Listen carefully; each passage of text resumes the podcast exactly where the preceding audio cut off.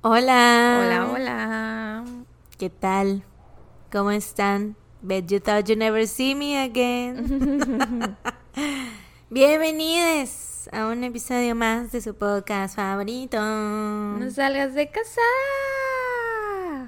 Tun, tun. ¿Cómo estás? cara, güey. ¿Cuánto tiempo? ¿Cuánto tiempo? Yo bien. ¿Cuánto tiempo? Bien, yo bien, ¿y tú? Bien también. Eh. ¿Te parece si empezamos a saludar a nuestros preciosos Patreons? Porque resulta que este Se nos mes- juntó la chamba. Eh, sí, Se nos juntó la chamba. Verdaderamente. Por obvias razones, mucho ¿verdad? Saludo. Mucho saludo que dar y mucho saludo especial. Entonces, a lo que nos truje chenchas, porque eh, seguramente vamos a tardar un ratito aquí con los saludos especiales. Entonces, vámonos. Si no son Patreons, sáltense los siguientes. O bueno, si no quieren escuchar los saludos de Patreon, sáltense a lo mejor los siguientes cinco minutos. Porque nos va a tomar un tiempo. Sí. Son bastantes saludos. Así es. ¿Empiezas tú? Eh, pues sí, yo voy a decir los saludos que no vienen con saludo especial, nada más los que son mención así De saludo Eh, a, punto. de saludo a fulanito, fulanito, fulanita, fulanita, ¿no? Y yo voy a dar los saludos especiales. Así es. Saludos para Aileen Kenneth, Saludos, Aileen. Priscila Quevedo, Daniela Casas, Tatiana Sotomayor, Aymara León, Fernanda Changanaki, Anais Trenard, ¿Cómo? Paulina- ¿Anais Trenar? Trenard, Trenard, Anais Trenar. Anaí, Anaí Trenard, Sí, se me hace que es francesa. Sí, sí suena. Eh, Paulina Collantes, Tania Gaviño, Lucía Scrigna, Victoria Esperanza Rojas Quesada, Sofía Dalmao, Salma Cepeda, Dulce Mireles, Yesenia Rangel, Shonstan Jiménez, Macarena Jiménez, Valeria Vargas, Fabiola Fierro Salas, Argenis, a- a- o Argenis, Argenis, Argenis, No Ar- sé. Argenis, Argenis Ramírez, Rodolfo Yair o Jair, Karen Serna, Lu Hernández, Bere E. Sierra, Adara Miranda, Gema Ornelas, Braulio ZW, Sami Uriostegui, Adriana Alejandre, Paco Martínez, ya, ya estoy empezando a sonar como presentadora de noticias, güey. Paco Martínez, María José Villalón, Natalia Ladino, Dilo, ese, dilo como si fueran graduados. como, No sé, güey. no sé. ¿Improvisa? ¿Improvisa? Como como si fuera, me- voy a, voy a rapear estos últimos. Rapealos, por favor. S. Melina Rodríguez Galvez, Pum. Michelle Flores, Pum. Quiz, Eso es lo mejor de beatbox que te puedo ofrecer. Beatbox, güey. Me da mucha risa, me, me recordaste mucho a, a Sunmin, güey, de los Stray Kids, que es el, o sea, creo que es el único que no rapea. Bueno, él y, y el Lion son los únicos que no, no rapean mucho. Entonces siempre se burlan de él de que, oye, ¿cuándo vas a rapear? y la otra vez igual así hizo de que, vamos, de que improvísate, le estaba él diciendo a Hannah así de, uno de los raperos, así de, Ajá. improvísate un, un, un rap. Un beat. Y le empezó a hacer el beatbox así como tú lo estás haciendo, güey. pum. Ajá, así de pum, put, pum, putum, putu, putum. y el otro así de, no, hombre, perrísimo ese beat. Pues el mío sí está muy perro. Pues el mío sí está, discúlpame. Bueno, Michelle, Flores, Génesis, Medina, Lluvia, Beltrán, Torres, Fernanda, Flores, Uno, Macarena, Jiménez, Dani Lopeliz, Mari, Franco. Uy. Aparte estamos moviendo las manos, estamos, o sea, este, no- nos metimos en el papel. Oye, pero espérate. Hablaste de beat- beatboxing, pero no dijiste nada de tus. Yo no estoy presumiendo. skills, yo no estoy presumiendo. presumiendo de mi beatboxing, maldita. Acabas de decir que tu, tu beatbox Porque, está fui- es, que es el fui mejor. atacada. porque Yo no fui te ataqué, yo dije me recordaste a De que. Han dijo que el, el beatboxing de Sunmin era chafísima. Entonces te recordó que mi beatboxing era chafísima. No me, o sea, yo, pero yo no dije que era chafísima, dije que me recordó. skills no son Porque tan estaba- buenas. tampoco, rapeando. ¿ok? Beatboxing que me manejo para tus rapping skills Es lo justo. Es lo justo, Es lo justo. sí, está bien, Es lo que se merece. Está bien. Retomemos. Mari Franco. Camila García, Daniela Berumen. Ya lo estoy metiendo más. Y Yolanda Murrieta. Mic drop. Tira el micrófono. Ya. Muy bien. Gracias, gracias. Nos pueden contratar para todos sus eventos. Este, para que los amenicemos. Somos un dúo de raperas. Verdaderamente Cuando que- quieran. Qué, qué triste los que se saltaron esos 15, ese- esos, esos 5 minutos. No, ¿eh? pero creo que todo- que ni todavía ni terminamos. No, pero creo que estuvo muy bien porque, pues, al principio estaba como muy normal, entonces estuvo bien que empezáramos a rapear. Nos felicito. Nos felicito. Lo hicimos muy bien. Felicito que bien rapeas. Muy bien. Te felicito que bien rapeas. Ahora van los saludos especiales. Y agárrense porque son bastantes, ¿ok? Y espero no olvidar ninguno. O sea, espero que no nos haya faltado nadie, ni en los saludos normales, ni en los Ah. saludos especiales. Ah, Adivinen ya qué. se nos estaba olvidando alguien. Ya se nos estaba olvidando. No puede ser. Mi amigo personal, Israel Fernández, que se hizo Patreon desde, no sé, creo que desde, no sé si agosto o... No, fue antes, porque fue antes, fue cuando mandamos esos saludos. La cosa es que se hizo Patreon desde ese entonces y no nos apareció en el momento, en, en la lista para Ajá. dar los saludos, entonces... Porque Patreon luego nos los esconde. Sí, entonces... los chaneques de Patreon. Sí, los- son los chaneques de esconden los- Patreon. Sí, así Los es. nombres. Entonces, este, saludos, mana. Donde quiera que estés, un beso, un abrazo, muchas gracias por unirte a nuestro Patreon. Saludos, Isra. También saludos a. Esto ya es, no, no es de Patreon, pero. Bueno, esto lo decimos al Esto final. es el nepotismo. Lo decimos hasta el final, ¿no? Bueno. Va. Bueno, yo voy a dar los saludos especiales que son para Javi T y Cami T. Eh, Camila Traslaviña. Ah, ok. Javi quiere mandar saludos a. ¿Qué? A la bestia. Ya, Tú ya, lo escribiste, güey. Es que no sé quién escribió el mensaje, güey. Bueno, lo voy a leer tal como lo escribí.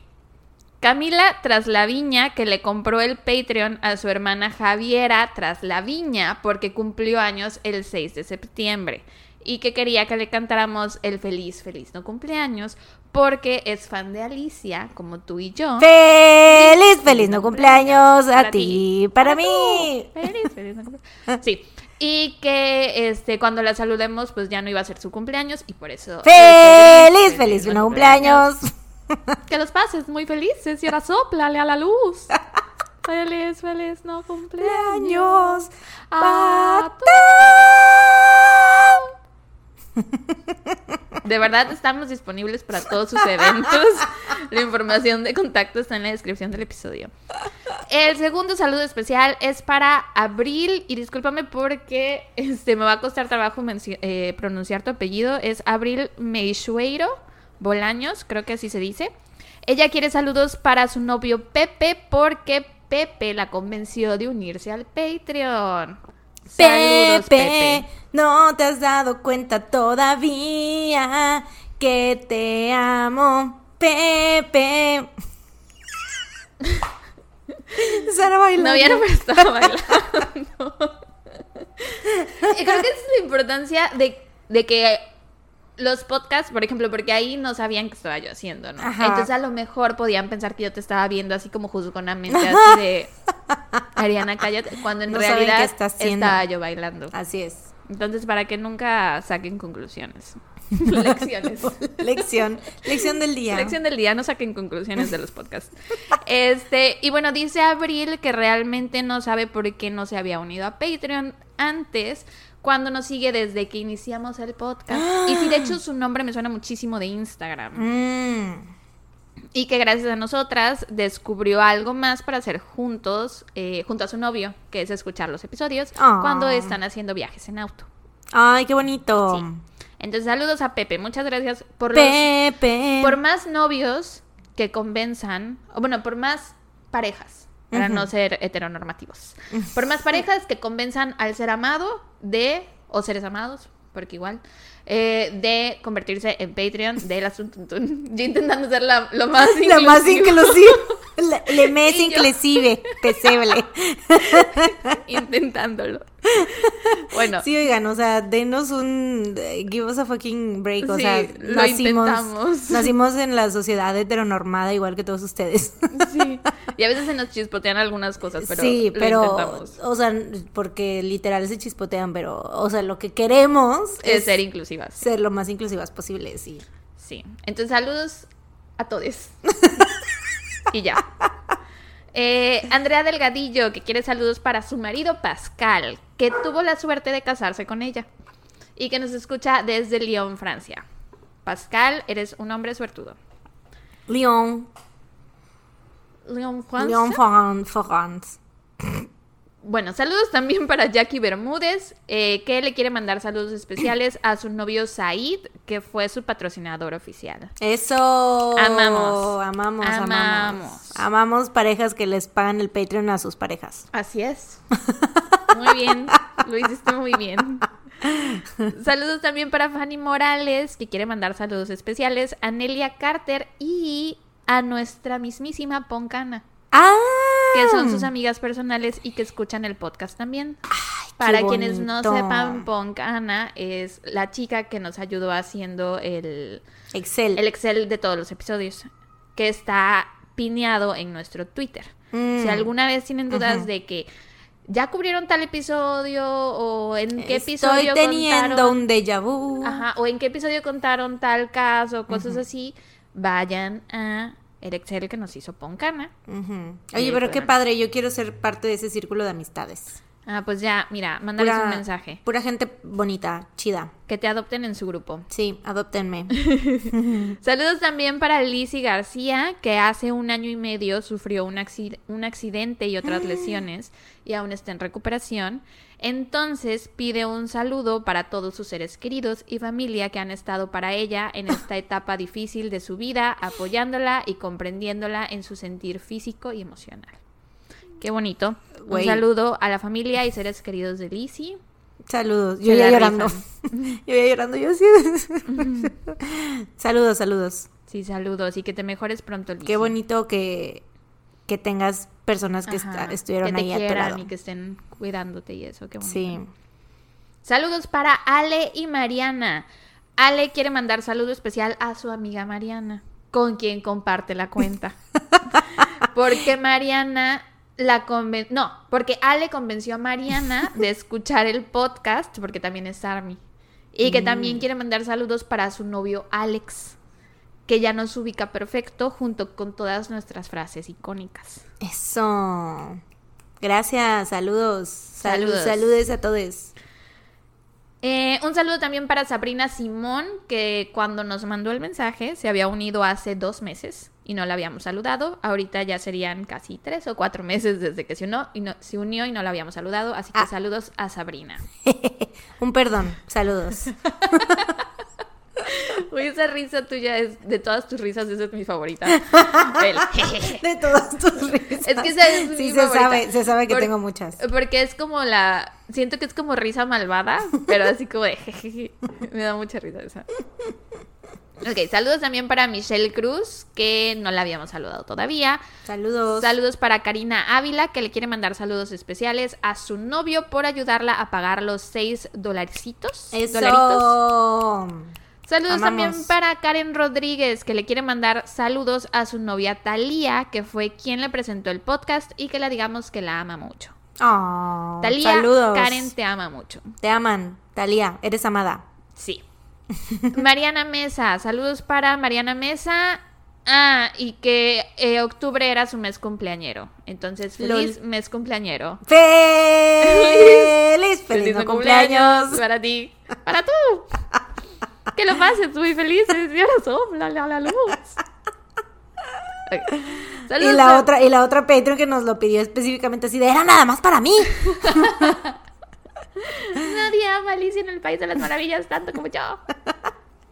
Ok, saludos también para Liz López, que quiere mandar un saludo especial a su hermana, y espero pronunciarlo bien, Xa- Sasu, Shasu, se escribe X-A-S-U. Sasu, no sé. Mm, Bueno, Se pronuncia Sara. eh, bueno, resulta que Shasu, así lo voy a pronunciar, le recomendó el podcast y aparte también le quiere mandar un saludo a su amiga Elena, que las Mm. extraña muchísimo. Saludos. Un saludo también para Dara Zorrilla, que quiere mandar un saludo especial a su cuñada Lady, que de tantas veces que a Dara nos escuchó, Lady le pidió el nombre del podcast. Suele suceder, suele suceder. Saludos. Sigan haciendo eso. Conviertan a más gente a este culto. Sí, pongan, tráiganse una voz, un bocinón a todos lados y pónganos. Así, dale- denle play con el bocinón para que todo el mundo nos escuche. Estoy en shock. ¿Por qué? Llevamos 16 minutos. A la puta madre. ¿Habías visto eso? Y no hemos hecho pausa. En saludos, güey. Wow. Bueno. Saludos también para Frida Sofía, que quiere mandarle un saludo especial a su hermana Melanie, que cumplió años el 9 de octubre. Feliz, feliz, no cumpleaños. Que los pases muy felices, y ahora dale a la luz. la bestia, güey. Tenemos, we gotta commit. Tenemos un compromiso con todos los cumpleaños. Ahora. Con todos los no, No cumpleañeros. cumpleañeros, así es. Oye, feliz no cumpleaños a ti también. Idiotas, güey. Ya, güey, apúrate que llevamos. No me apresures. Bueno, está bien, síguele. este, Ajá, Melanie que cumplió años el 9 de octubre. Y dice Frida que Melanie es su bestie y que siempre le alegra los días. Mm. Oh, la amistad. Saludos, bonito. besties. Eh, saludos también para Guadalupe, que quiere mandar saludos especiales a su novio André, que le regaló la suscripción porque cumplieron un año y tres meses. ¿Mm? Muy bien. Muy bien. Excelente Excelente, regalo. regalo. Embrujada. Ah, Eh, saludos también para Pau Palacios, que quiere mandar saludos especiales a su mejor amiga Leslie porque unieron sus poderes para hacer Patreons juntas. ¿mm? Muy bien. Excelente saludos uso Pau de y sus saludos poderes. Leslie, sí.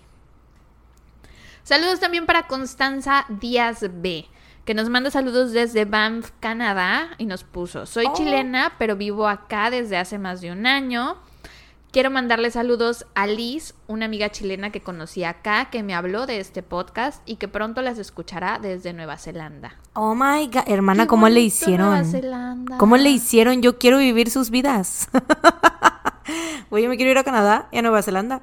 Muy o bonito sea, Nueva Zelanda. Quiero. ¿Cómo le hicieron, hermanas? Díganme el truco. Llévense ¡Truco! Mariana. Llévenme. Saludos a las dos, Constanza y Liz. Y Liz, esperamos que sigas convirtiendo a más personas a Así este es. bello culto. Así es. Ahora que vas a Nueva Zelanda, conocerás nuevas personas. Entonces, tú, como dice Mariana, camina con la bocina. Es tu, te lo encargamos. Es tu oportunidad. Te puedes convertir en una de las eh, predicadoras. Embajadoras. Mm. Cualquiera de las dos funciona.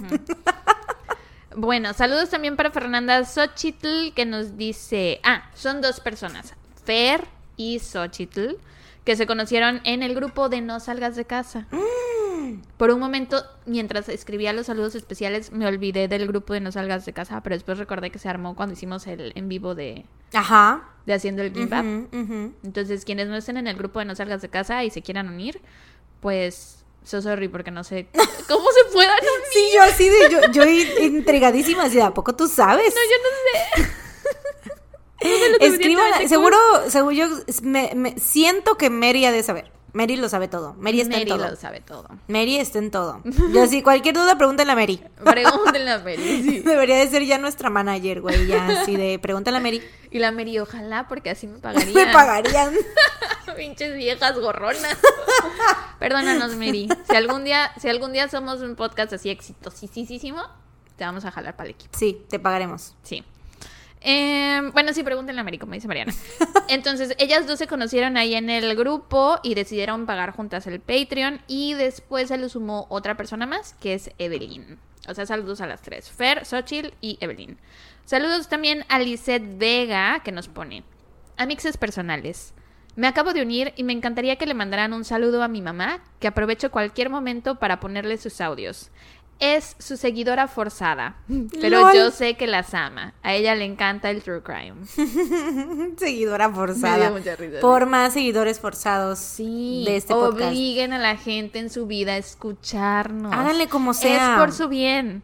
Háganle como, como sea, o sea, hay el cielo es el límite con todas las técnicas que pueden utilizar. Díganle, que oye, dentro de lo legal, ya de la viste legalidad. este TikTok y les pasan uno de nosotras. El de 800 sospechosos. claro, por es el, ejemplo. es el más popular. Es tiene, más güey, tiene más de 50 mil vistas. Así es. Entonces, mándenles ese Hay TikTok. gente que ha empezado a escuchar el podcast gracias a ese TikTok, güey. Así es. Eh, saludos también a Lilia Elorza, que nos puso, después de chutarme todos los episodios disponibles en Apple Podcast en tres semanas, ya me hice Patreon. Tres semanas, güey. Tres semanas non-stop A escuchándonos. su máquina, ¿eh? Que aguante. La neta. La Sara escuchando My Favorite Murder. Ah, sí fui yo, güey. Sí fui Sí, yo. güey. Ah, y aparte nos puso que quiere mandarle un saludo especial a su varón, Seo Changbin. Ah, oh, mm. Hermana, fórmate. Ay, gran, gran varón, gran varón. Saludos también para Dania Ledbetter, que dice, les quiero mandar un saludo a todos los tuntuncitos que están escuchando este episodio. Ella venció el sistema, güey. O sea, ya prácticamente nadie se tiene que hacer Patreon porque ella ya le mandó saludos A todos. Ya no, ya se cancelan. Los saludos. Los saludos ya no Porque vamos ya a decir nada todos nunca los jamás. Ya tuntuncitos fueron saludo a todos. saludados. Sí, ya. Hasta luego. Eh, bueno, todos los tuntuncitos que están escuchando este episodio y saludos a ustedes, chicas, también. Mm, Porque en mi mente son mis amigas personales. No en tu mente, sí somos. Y sí, he ido al cumpleaños de todos sus hijos. Y ya por último, un saludo especial para mí misma, por razones que como ya no vienen al caso, no se mencionarán, porque le dará mucho cringe a Dania. Pero viene al caso un... ¿Qué? Ah, que yo, y yo, ¿de qué estás hablando? Que no te entiendo nada de lo ¿Por que no estás entiendes diciendo. mi seña del... No te- Lo he hecho cuatro veces. Feliz, feliz no cumpleaños, güey. Es que no te entendía yo así de- Estás hablando de muchas cosas a la vez, ya me hice bolas. Eh, saludos también a Cami Espinosa, que quiere un saludo especial para Casi, que es fan del podcast desde que empezó y se lo recomendó muchas veces, pero Cami no hacía caso y nos empezó a escuchar hasta que nos recomendaron en Perdón por el Spanglish. Mm. Eso se me hizo algo muy yo, de que me recomiendan algo muchas veces, no hago caso, hasta que veo que alguien más me lo recomienda Ajá. y entonces hago caso. Y da mucho coraje. O sea, yo nomás estoy esperando a que Jimin salga a decir que le mama Goblin para que ya lo pinches Estoy veas, segura güey. que sí lo ha dicho, ¿no? Güey, no sé. Yo creo. No sé, pero todos han visto, to- todos ellos han visto Goblin, güey. O sea, hay un, hay un, creo que es un, este, Bangtan Bomb que sale JK así con su teléfono y se ve que está viendo Goblin, güey. LOL. Sea, sale el soundtrack ahí. Sí, pues ya, yo te he dicho que ya me spoileé Goblin porque ellos la han spoileado. Sí. O sea que ya sé qué pasa por, gracias a ellos. Este, pero bueno, después Cami nos mandó otro mensaje que, que dice, esa fue mi hermana. Estamos compartiendo el Patreon y quería su saludo y le dije que ella misma lo escribiera. Eso se me hizo algo muy de hermanas de hacer. Eh, saludos también para Daniela Ocampo, que quiere un saludo especial para su mejor amigo Omar, que le recomendó el podcast. Saludos también para Mónica Estrada de la Cruz, que dice, le quiero mandar un saludo a mi cuñada Victoria, que fue quien me, mo- me mostró este podcast y por la cual me hice fan de ustedes, y también a mi amiga Escaret, quien recientemente se hizo oficialmente tuntuncita junto con todas nosotras. Eso. Somos sus fans y nos encanta el programa. Saludos. Y por último, A su puta madre. saludos para Sandra Carvajal, que quiere mandarle un saludo especial a su sobrina Ailey o Ailey, que también es fan de BTS y que les encanta escucharnos. Y dice Sandy, en sus propias palabras, que ella es una tía mala influencia y consentidora. Entonces, saludos a la tía mala influencia Me- y a la sobrina consentida, supongo. Me identifico. Con- y Army. Bueno, pues esos fueron nuestros saludos de septiembre y octubre. Si se unieron a Patreon después del sábado 29 de octubre, sepan que sus saludos tocarán al siguiente mes. Así es. Bueno, a partir de hoy, sábado 20. Ah, sí. Eso dije. Pero después de las. de la 1 pm, Ajá. ya valieron. Ya Sí. valieron cake. Serían sus saludos para el siguiente mes. En dos meses. Tal vez se nos olvida, güey. sí, somos. Somos muy de esas. Bueno, para después. Ah, sí, sí, sí, para después. No, no hoy, no hoy. Bueno. Bueno. Ya empezamos. Deberíamos. Shall we? Pues, eh, pues ya. Pues ya, ya estamos aquí. Ya estamos ¿Por aquí, qué ya no? estamos ya. Ya estamos aquí. Güey, siento como si deberíamos ya exportar esta parte, güey. de tan largo que quedó el pinche intro de media hora, güey. Pero bueno. Entonces hoy me toca empezar a mí. Y hoy les voy a contar un caso que tengo en mi lista desde hace ya, desde hace tiempo. Porque es uno. Bueno, creo que fue el. Fue más bien el que. uno de los que empezó con esta teoría de. No sé si estés familiarizada con la teoría de la maldición de los Superman. Sí. Mm, pues fue uno de los casos que inició, por los cuales inició esta teoría de que todos los hombres que interpretan a Superman están malditos. Malditos, sí. Justamente mi papá está viendo la serie de Lois y Clark. ¿Alguna vez la viste? La No. de Superman que pa- pasaban en Warner Channel hace años. Mm-mm. Ah, está en HBO. Mm, Pero si luego la quieres ver. ah, mm. Muy bien. Me hace esa maldición porque mi papá es muy fan de Superman. De Superman. ¿Y sabes por qué? Porque usa lentes. ¡Ah! Para mi papá eso era como representación, güey. Porque él usaba Se lentes. sentía- se sentía visto. Sí, dijo, wow, un superhéroe que como yo Usa lentes. usa lentes. Eso es todo lo que un hombre blanco necesita, güey. Sí, güey. O sea, había muchos hombres blancos en la pantalla, pero ninguno usaba lentes. Ninguno usaba lentes. Como Superman. Superman usaba lentes, ya. Güey, y también por eso ama a Harry Potter. Porque ¡Lol! es un héroe con lentes. Es un hombre blanco con lentes. Sí. Me da mucha risa eso. Pero bueno, sí, por eso estoy familiarizada con. Güey, sí que cagado que es todo ya that's all it takes, güey. Esa es la representación que mi papá necesitaba para identificarse. Yo sigo esperando a una superheroína latina con sobrepeso, güey. O sea, no, no va a existir, güey. It's not gonna ha- Y con miope. lentes, amiga. Y miope, con lentes. No se te olvide. mm, Que haya nacido con dientes chuecos, güey. O sea, it's not gonna happen. Eh, Pero sí, hay- pero hay bueno, una, una superhéroe latina, ¿no? Creo que sacaron la. pues Alma Hayek Ah, pero no sacaron de una Jarocha. Como. Algo en Netflix, ¿no sacaron una serie? Co- O creo que era animada, ¿no? Mm. Miss sé. Marvel. Esa. No, pero esa es hindú.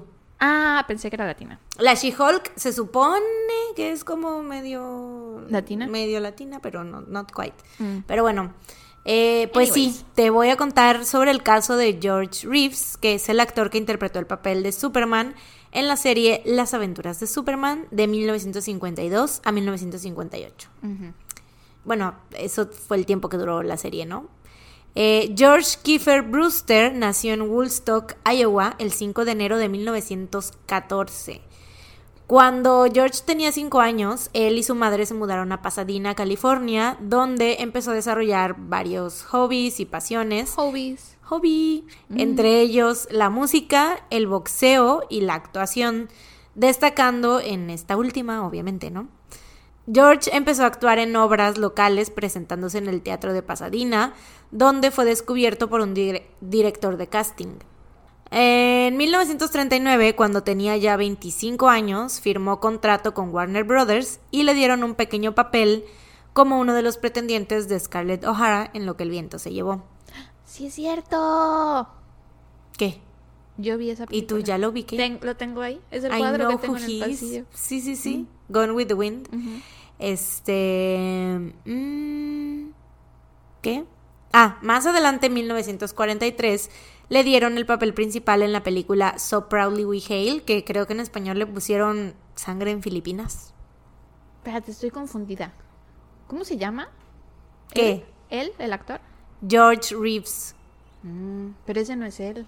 Dije un papel secundario, güey, Ah, como uno de los pretendientes. Ah, ok. De ah, Scarlett. Ashley. Ya, ya, ya, ya. Tú ya diciendo todos los nombres, así de, ah, no, fue fulanito. entonces Solo dije fulanito, otro fulanito. nombre. Literalmente Te dije un nombre. Pero ya estabas a punto de enlistar todos. Te vi, vi tus intenciones. Vi tus intenciones. Dije, ya nos quieres contar toda la Eso fue película. todo lo que dije. Ya nos vas a contar toda la película. Cuéntala de una vez. En 1800. En los años 1600. Pam, pam, pam. Bueno, este, ajá, luego le dieron un protagónico, ¿no? Em, y pues este papel obviamente ya cuando les da, aparte de que pues o- lo que el viento se llevó fue un super hiper mega éxito taquillero, pues ya obviamente se, pues sí ubicas a todos los personajes, aunque sean así secundarios, ¿no? Y pues le dan este papel protagónico y pues empieza como que a, a brillar como en Hollywood, ¿no? Pero desafortunadamente tuvo que ir a la guerra y cuando regresó pues ya le estaba costando trabajo volver a tener éxito en la pantalla grande, o sea, ya no como que no lo no lo casteaban para papeles en ninguna película, entonces incursionó en la televisión en vivo. Y pues estaba así como que no, pues no hacía mucho, ¿no? O sea, tenía como que trabajillos actorales así, pero muy, muy, muy chiquitos en televisión y así. Hasta que en 1952 a George le dan el papel principal en la serie Las aventuras de Superman. Después de interpretar a Superman en el filme independiente Superman y los hombres topo en 1951, que de hecho este, esta película fue el primer largometraje en la historia basado en un superhéroe de DC Comics. Mm. Y por como es en la actualidad, güey, o sea, de que todos los actores que tienen un papel de superhéroe ganan la millonada, uno Ajá. pensaría que pues ya él tenía la vida resuelta, ¿no? Y que iba a estar ganando un dineral, pero en aquellos tiempos no era lo mismo, güey. No, Ni pues si era la primera, Sí, apenas exacto, sí, no sí, estaba construido el imperio. Pero ni siquiera de los cómics dijeras tú, o sea, como de que, ay, pues la industria de los cómics ya estaba así súper... No. Este, ni los cómics y aparte tampoco en la televisión, o sea, porque por una parte dices, bueno, a lo mejor no es, pero ya es como de que, ay, wow, Superman y en la tele y así. Pero en ese tiempo no se ganaba tanto dinero este, en la tele. Y entonces, pues él no se hizo millonario, ni rico, ni mucho menos, ¿no? Lo que sí sucedió es que lo hizo muy famoso y pues obviamente era conocido como la cara de Superman. Eh, desafortunadamente, al ser ubicado solo por este papel, pues a George le resultaba todavía más difícil encontrar trabajos donde no fuera Superman. Y pues si de por sí ya sabemos que la fama y el dinero es mala combinación, pues imagínate ser famoso y sin dinero Mm. pues, no sé. Eh, obviamente esto le empezó a generar como que problemas de, pues, no sé si de salud mental, porque no se sabe mucho de eso, pero sí de alcoholismo. Y buscaba maneras de aprovecharse de este papel de Superman para ganar dinero. Empezó a hacer apariciones en vivo con su disfraz de Superman en presentaciones de cómics y también se presentaba en eventos de exhibición de lucha libre y cosas de ese tipo, ¿no? Y pues la neta es que este tipo de cosas tampoco le estaban dejando mucho dinero y además exponía a situaciones que pues lo ponían en peligro, ¿no? Porque, eh, por ejemplo, una vez un chamaco, güey, llevó un arma cargada a uno de los eventos porque quería comprobar si realmente Superman era a prueba de balas. A la madre. ¿Te imaginas, güey? Un morro así con la pistola, así de... ¿Qué pedo? A la madre, güey. ¿Realmente eres a prueba de balas? ¿Lo puedo comprobar? Y este, pues George lo manejó muy bien. Eh, le dijo al niño que si le disparaba, que las balas no lo iban a penetrar, pero que sí iban a rebotar y podía lastimar a una de las personas que estaban ahí presentes. Güey, pero ¿dónde están los papás de ese niño? Ay, no o sea, sé, no es. Santa Claus. Él no tenía por qué seguirle el cuento. Ay, es- alerta, alerta para todos los papás que estén escuchando esto acerca de criaturas. o sea, no tiene por qué. Digo, como código rojo, código rojo.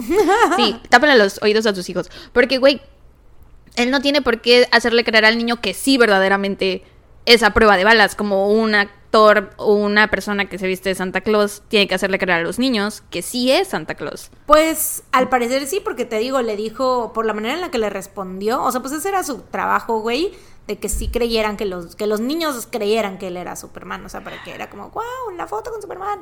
Y él así de, sí, cinco, son cinco dólares. ¿Sabes? Entonces, sí, güey. Pero ese niño, ¿qué pedo, güey? Yo siento que igual y sus, eh, pobres de sus papás, güey, o sea... Igual las ha de haber hecho, a lo mejor se las aplicó con Santa Claus también, güey. Pues no sé si pobres de sus papás, porque al fin el Oh, niño bueno. es como es por los papás. Entonces, más bien, ¿dónde estaban sus papás? Pues yo me lo imagino más como de a mí no me van a hacer pendejo. ¿Sabes? Así como los papás queriendo sorprenderlo, ¿no? Así de que, ay, hijo, ahí viene Santa Claus. No les creo ni madres, a ver. Hijo, por favor, guarda niño- la pistola. El niño sin, sin dormir todo el- toda la noche, güey, en la sala, así con la pistola en la mano. Qué horror, güey. Si en verdad viene Santa Claus, él va a sobrevivir. Santa Claus también es a prueba de balas. Santa Claus también es a prueba de balas, güey. Este. We are bulletproof. Ja. Eh, pero bueno, para 1959, George había aparecido en más de 100 episodios de las aventuras de Superman y estaba saliendo con Leonor Lemon. Bueno, más que saliendo, supuestamente tenían ya planes de casarse, aunque llevaban muy poco tiempo saliendo, pero Leonor dice que ya se iban a casar. Em, Leonor era una socialité de Nueva York que había estado casada con un heredero de la familia Vanderbilt, que fue o es, no sé si todavía sigan, este, si todavía hayan descendientes, pero fue una de las más ricas en la historia de Estados Unidos. O sea, uno de los Vanderbilt en algún tiempo fue el hombre más rico de todo Estados Unidos. El 15 de junio, George y Leonor salieron de casa de George, la cual estaba ubicada en el 1579 de la avenida Benedict Canyon en Beverly Hills. Eh, la pareja fue a cenar y a tomar unos traguitos, mientras que Robert Condon, un escritor amigo de George que planeaba escribir un libro sobre él, se quedó solo en la casa.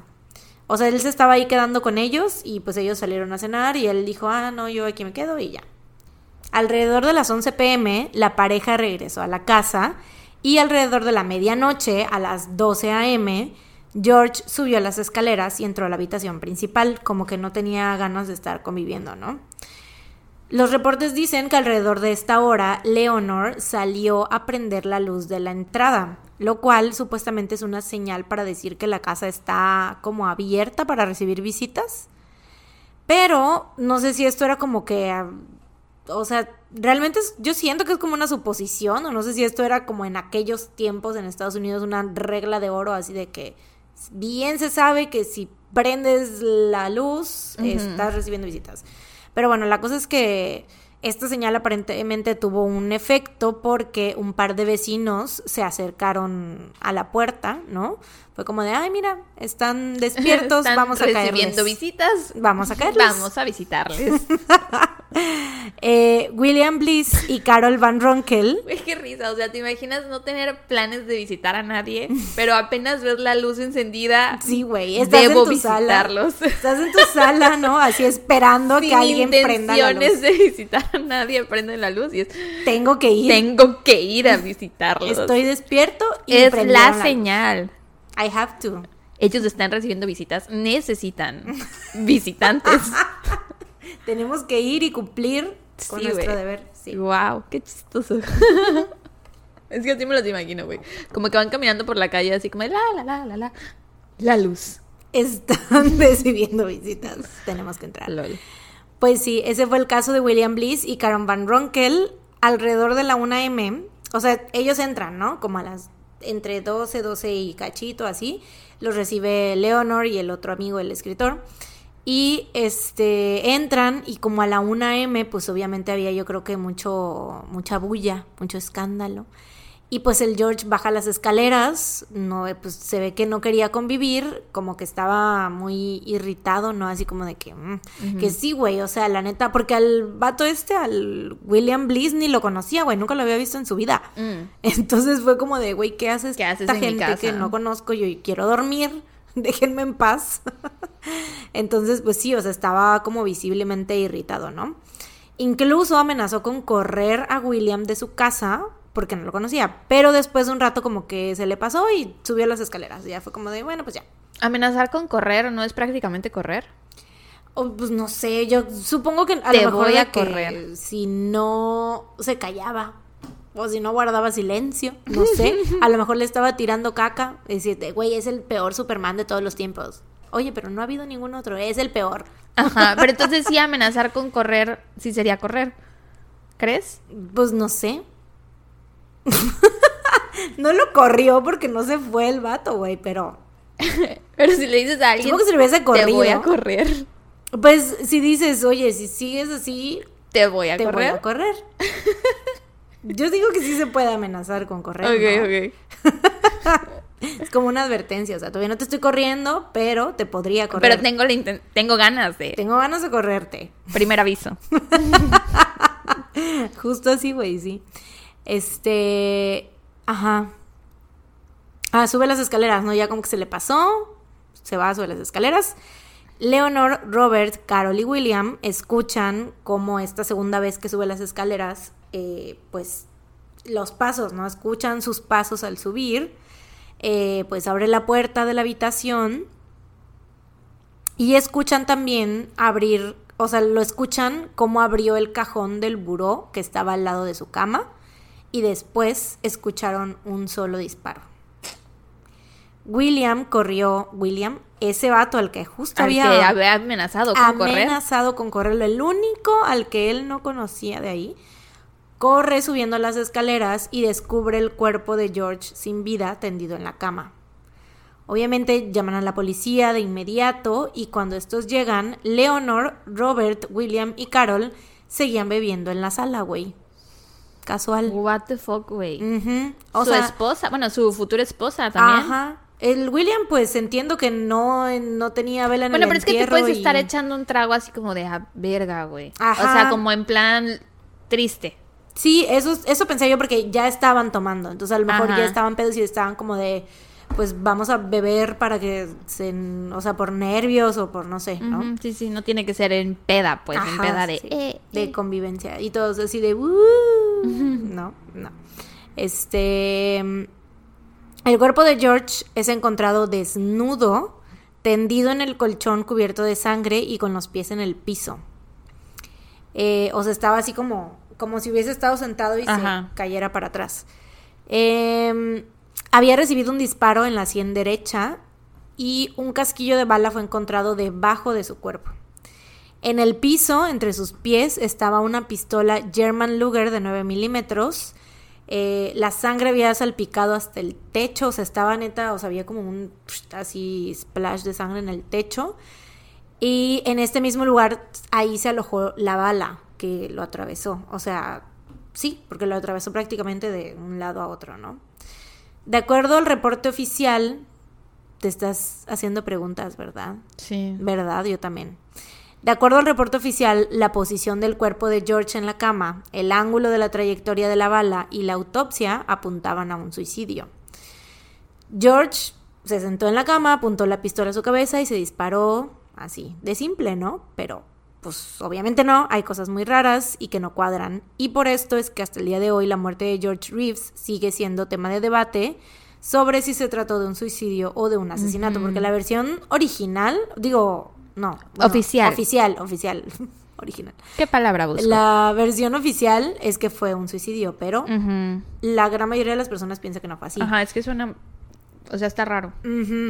Leonor, la prometida de George, hizo comentarios bastante como sospechosos o perturbadores, no sé. ¿Qué dijo? Mientras George subía las escaleras, Leonor les dijo a los invitados, ah, subió a pegarse un tiro.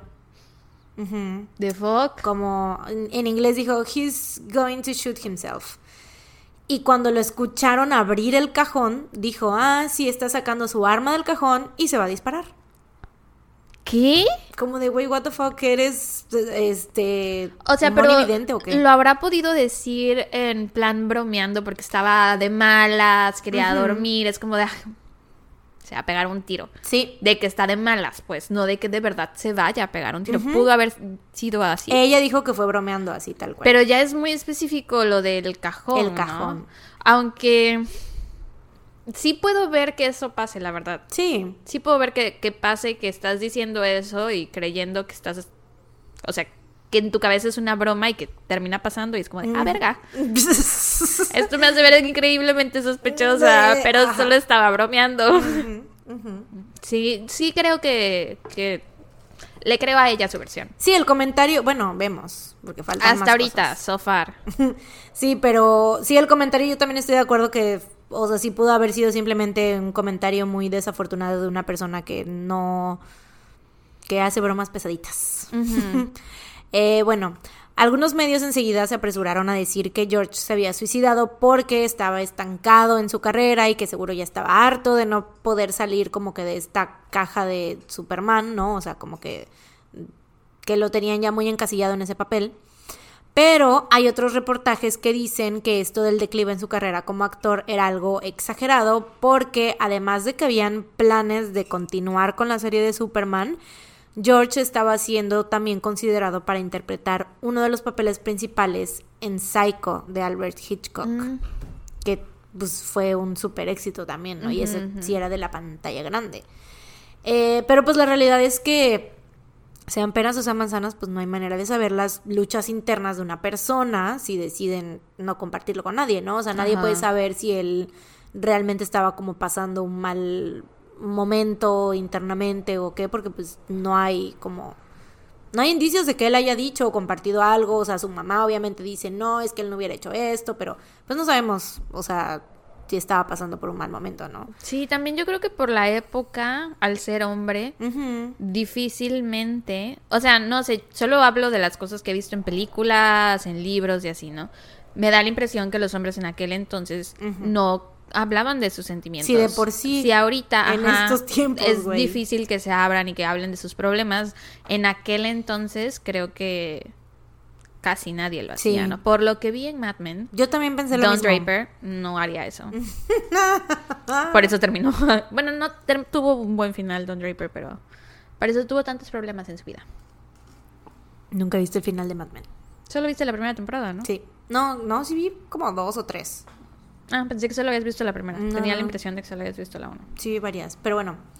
De acuerdo a A.J. Fleming, autor del libro The Fixers, el cual detalla las circunstancias alrededor de la muerte de George, habían varias incongruencias en la manera en que el cuerpo de George fue encontrado, que estoy segura que fue lo que tú estabas pensando, lo que yo pensé, lo que todos estamos, todes estamos pensando.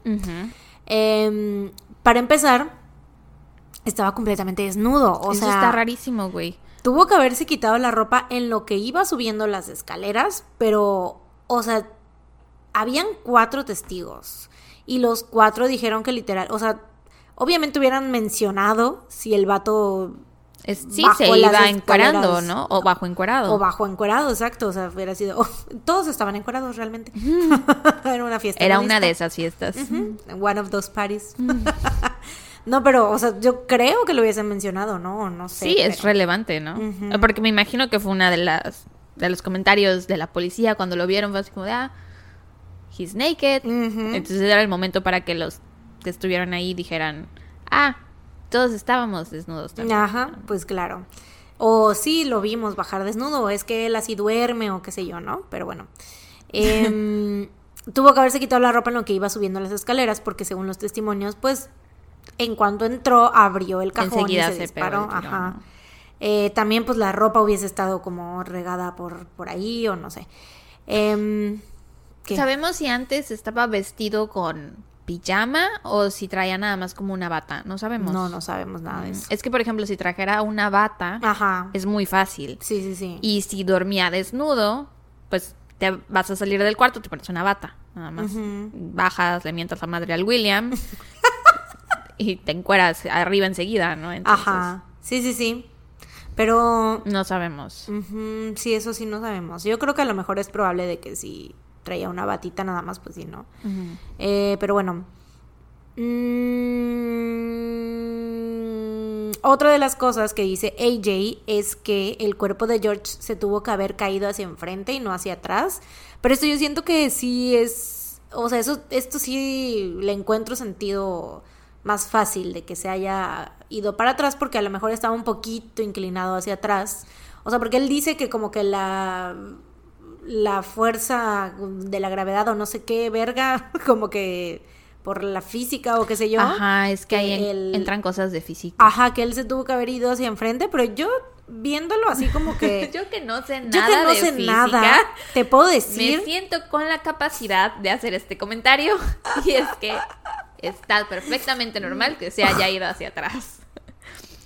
Porque igual ya estaba un poquito inclinado. O sea, es que sí, ¿no? Según yo, es como de, a ver, si te pones tantito para, si te haces tantito para atrás, pues tu cuerpo se va para atrás, o sea, se va tu cuerpo se va para donde estés un poquito más inclinado, si estás un poquito inclinado hacia enfrente, se va hacia enfrente, si estás un poquito más inclinado hacia atrás, se va hacia atrás. Eh, science, bitch. o sea, según yo es súper, súper lógico, ¿no? Pero bueno, este vato dice que a fuerza se tuvo que haber ido. Este vato, el físico. necio. no, ese güey no es físico, o sea, tampoco, no, no creas. ¿No, ¿No es físico? No, no es. ¿Sabes? Escritor. Ah. escribe, mm. escribe cosas. Ok, ok. Pero bueno. Eh,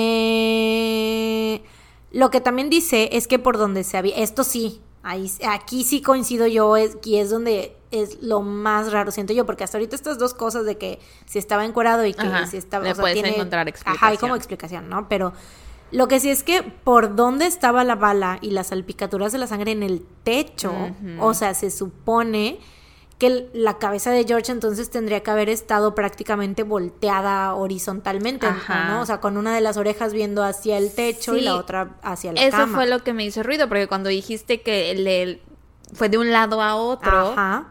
Perdón, le pegué al micrófono. Y la bala estaba en el techo, fue así porque, como vergas, o sea. Porque fue en la sien derecha. Ajá. Y entonces es como desde aquí y atraviesa y se queda en el techo. O sea, ¿cómo?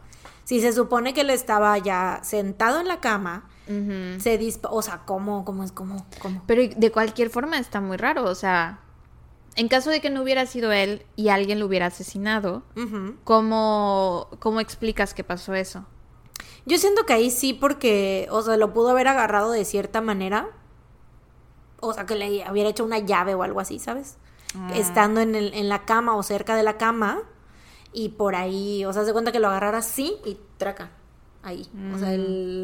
la, pistola, o sea, agarrándolo como del cuello a lo mejor y con, el brazo y ahí con la otra mano dispararle. Ya. Y ya así. Y estando en, estando en la cama. Mm. O cerca de la cama, te digo. ya, ok, ok. Siento que así tiene, me, me hace más sentido, ¿no? Pero entonces la persona no hubiera terminado cubierta de sangre. Sí, claro. Claro, claro, pero pues no sabemos quién fue. No creemos que fue uno de los que estaban en la casa. No lo sé. Mm. No lo sé. Porque ahorita te voy a decir las teorías. Este. Te digo. ¿Qué? Fue el niño. El niño que quería saber si era, a ver si es cierto, voy a ir a tu casa. Aquí hay muchas personas, sí está bien, sí es cierto, puede salir alguien herido, pero en tu casa estás solo, no hay nadie. Fue el niño, güey. Fue el niño, güey. Lo resolvimos. Resolvimos el the case. LOL. El niño, ¿no? Sneaking in the middle of the night. Güey, como en Los Increíbles. ¿Cómo se llama el villano? El niño que se vuelve malo, quiere matar a Mr. Increíble. Ah, sí, sí, sí. Sí, el. Ay, ¿cómo se llama? No me acuerdo, güey. Vamos a buscarlo. Me acuerdo que su nombre real es Bobby, porque le dice, vete a casa, Bobby. Pero no me acuerdo de su nombre de villano.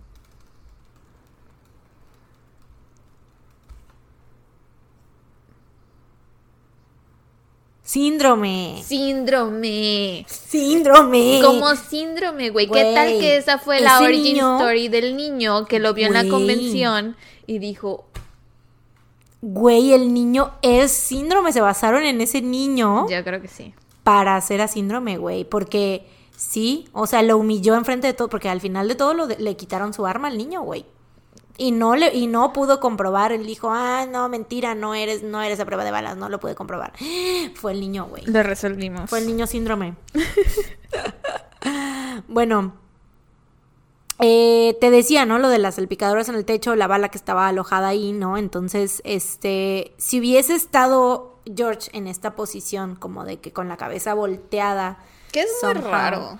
eh, ¿que ¿No es o es raro? Es muy raro, Ah, o sea, sí, sí, sí. por lo que yo he visto en, la peli- en las películas es que la gente lo que hace es esto. Ajá. No. Sí, sí, sí, ponerse... O sea, ponen el arma en su cabeza, no su cabeza en el arma.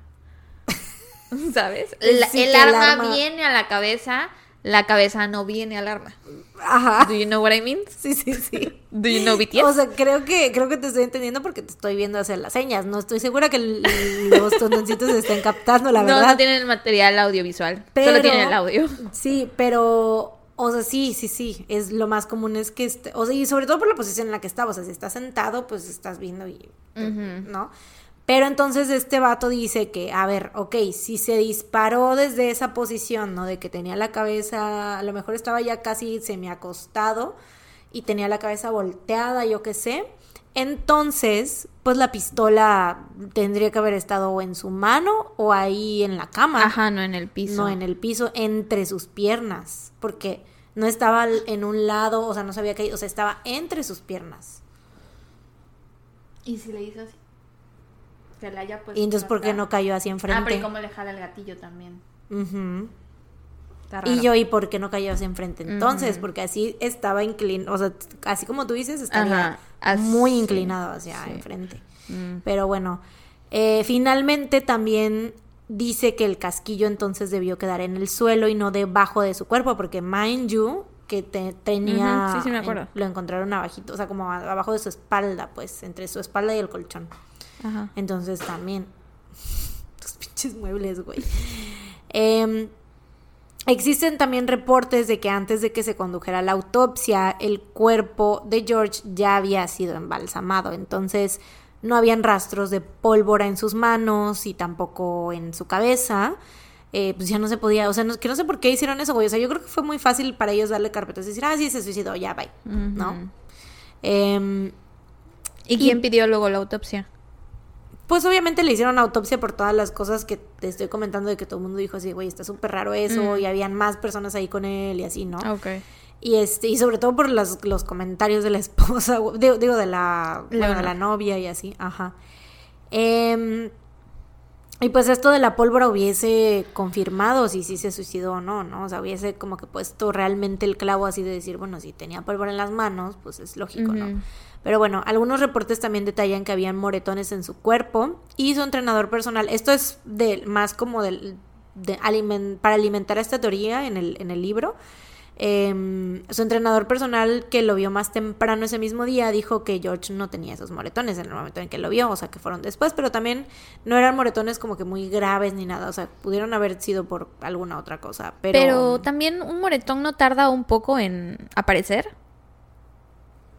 O sea, si encontraron su cuerpo con moretones y lo golpearon en ese momento, según yo los moretones tardan en aparecer. O bueno, al menos en mi cuerpo, cuando yo me pego, no, no se ve enseguida el Ala, moretón. no, yo lo veo al día siguiente. No, a mí sí se me, sí me- se me pone como muy, ya sea rojo o casi ya semi moretón. Mm. A mí sí. Y, mi, y a mi piel, güey, es bien mamona, güey. O sea, termina luego, este, una heridita, güey, así, chin, se me queda ahí forever. Mm. Como una, o sea, ya es más cicatriz casi, casi, güey. Si me, si me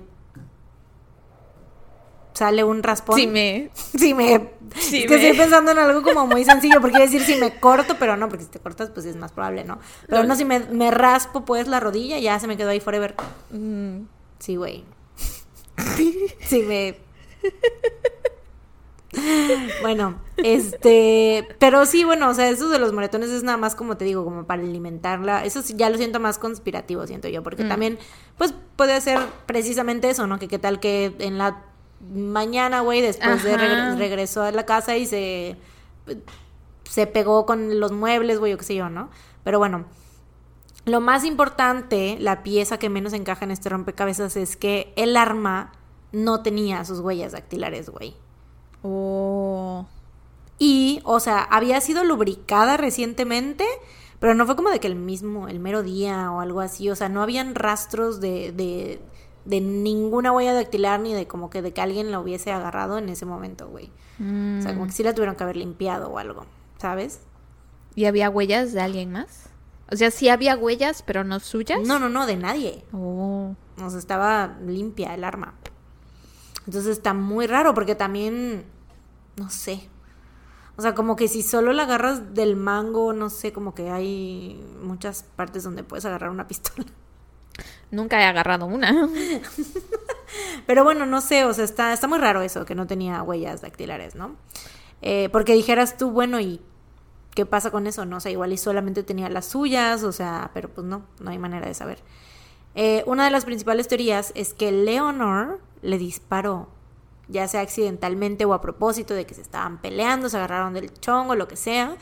Y esto significaría que el resto de los invitados la cubrió. O sea, que a lo mejor él le estaba diciendo cosas feas o qué sé yo y que pues ella le disparó. O que le dijo que iba a correr al William y le disparó, pero pues todos fueron como de que no, pues hay que cubrirla porque no lo hizo a propósito o porque X o Y, ¿no? El motivo para muchos es que George nunca hablaba de su relación con Leonor en público y aunque se supone que se iban a casar, ves que te digo que Leonor decía, George nunca se lo confirmó a nadie, o sea, nunca lo decía así como de que, ay, sí me voy a casar con Leonor, no, jamás. Em, Bueno, pero es que los hombres, no todos, pero son muy de esos. Sí, la neta, sí, güey. Pero bueno, o sea, no sé, uno pensaría, porque se supone que estaba como muy enamorado de ella y que no sé qué, pero pues no había como, ni siquiera de que si le había dado el anillo o algo así, no había anillo, güey, ¿sabes? O sea, entonces muchos creen que Leonor se lo estaba inventando, güey. O puede ser que sí le haya dicho a ella, nada más como para endulzarle el oído. Tal vez. Pero bueno, lo que refuerza la teoría de que fue Leonor es que se encontraron otros dos hoyos de bala provenientes de la misma pistola, pero en el piso. Eh, cuando la cuestionan por esto, Leonor les dice, ah, sí, yo fui la que disparó esos, o sea, yo fui la que hizo esos hoyos de bala, ¿no? Pero que le había disparado la pistola días antes y que pues nada más lo había hecho porque andaba, andaba bromeando. Pum, pum, pum. ¿Qué? ¿Verdad? Estoy bien raro eso, güey. O sea, como ya eso te cambia la perspectiva de su bromita de que ahí se disparó. Siento yo. O sea, o a lo mejor es una mujer que hace, te digo, bromas muy pesadas, como de repente disparar en el piso. I don't know. Y eso fue de uno de los, de uno de los hoyos en el piso. Del otro no, no dijo nada.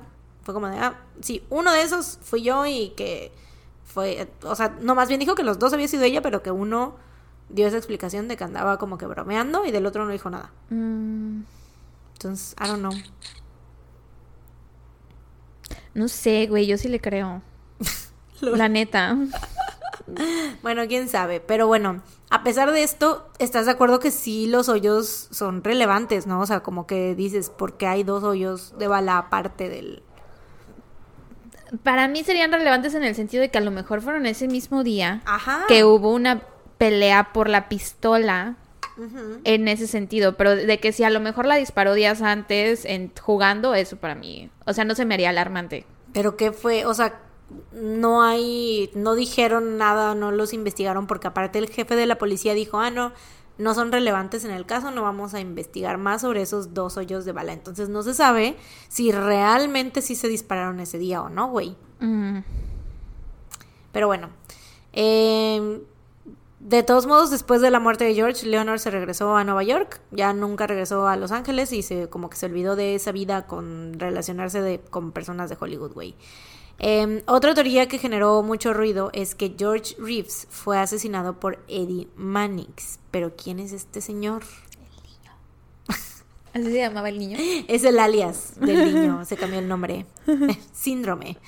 Eh, bueno, este viejo era muy conocido en Hollywood por ser como un problem solver. Te resuelve tus problemas, pero ¿a qué costo? Eh, trabajaba para el cofundador de MGM, Louis B. Mayer, y los problemitas que resolvía eran del tipo de ajustes de cuentas por deudas, en apuestas, ya sabes, como que asuntos con la mafia y así, ¿no? Eh, Y pues donde entra George Reeves en todo esto es que antes de empezar a salir con Leonor, con la cual digo llevaba como seis meses, George había tenido una relación con Tony Mannix, que es esposa de Eddie Mannix.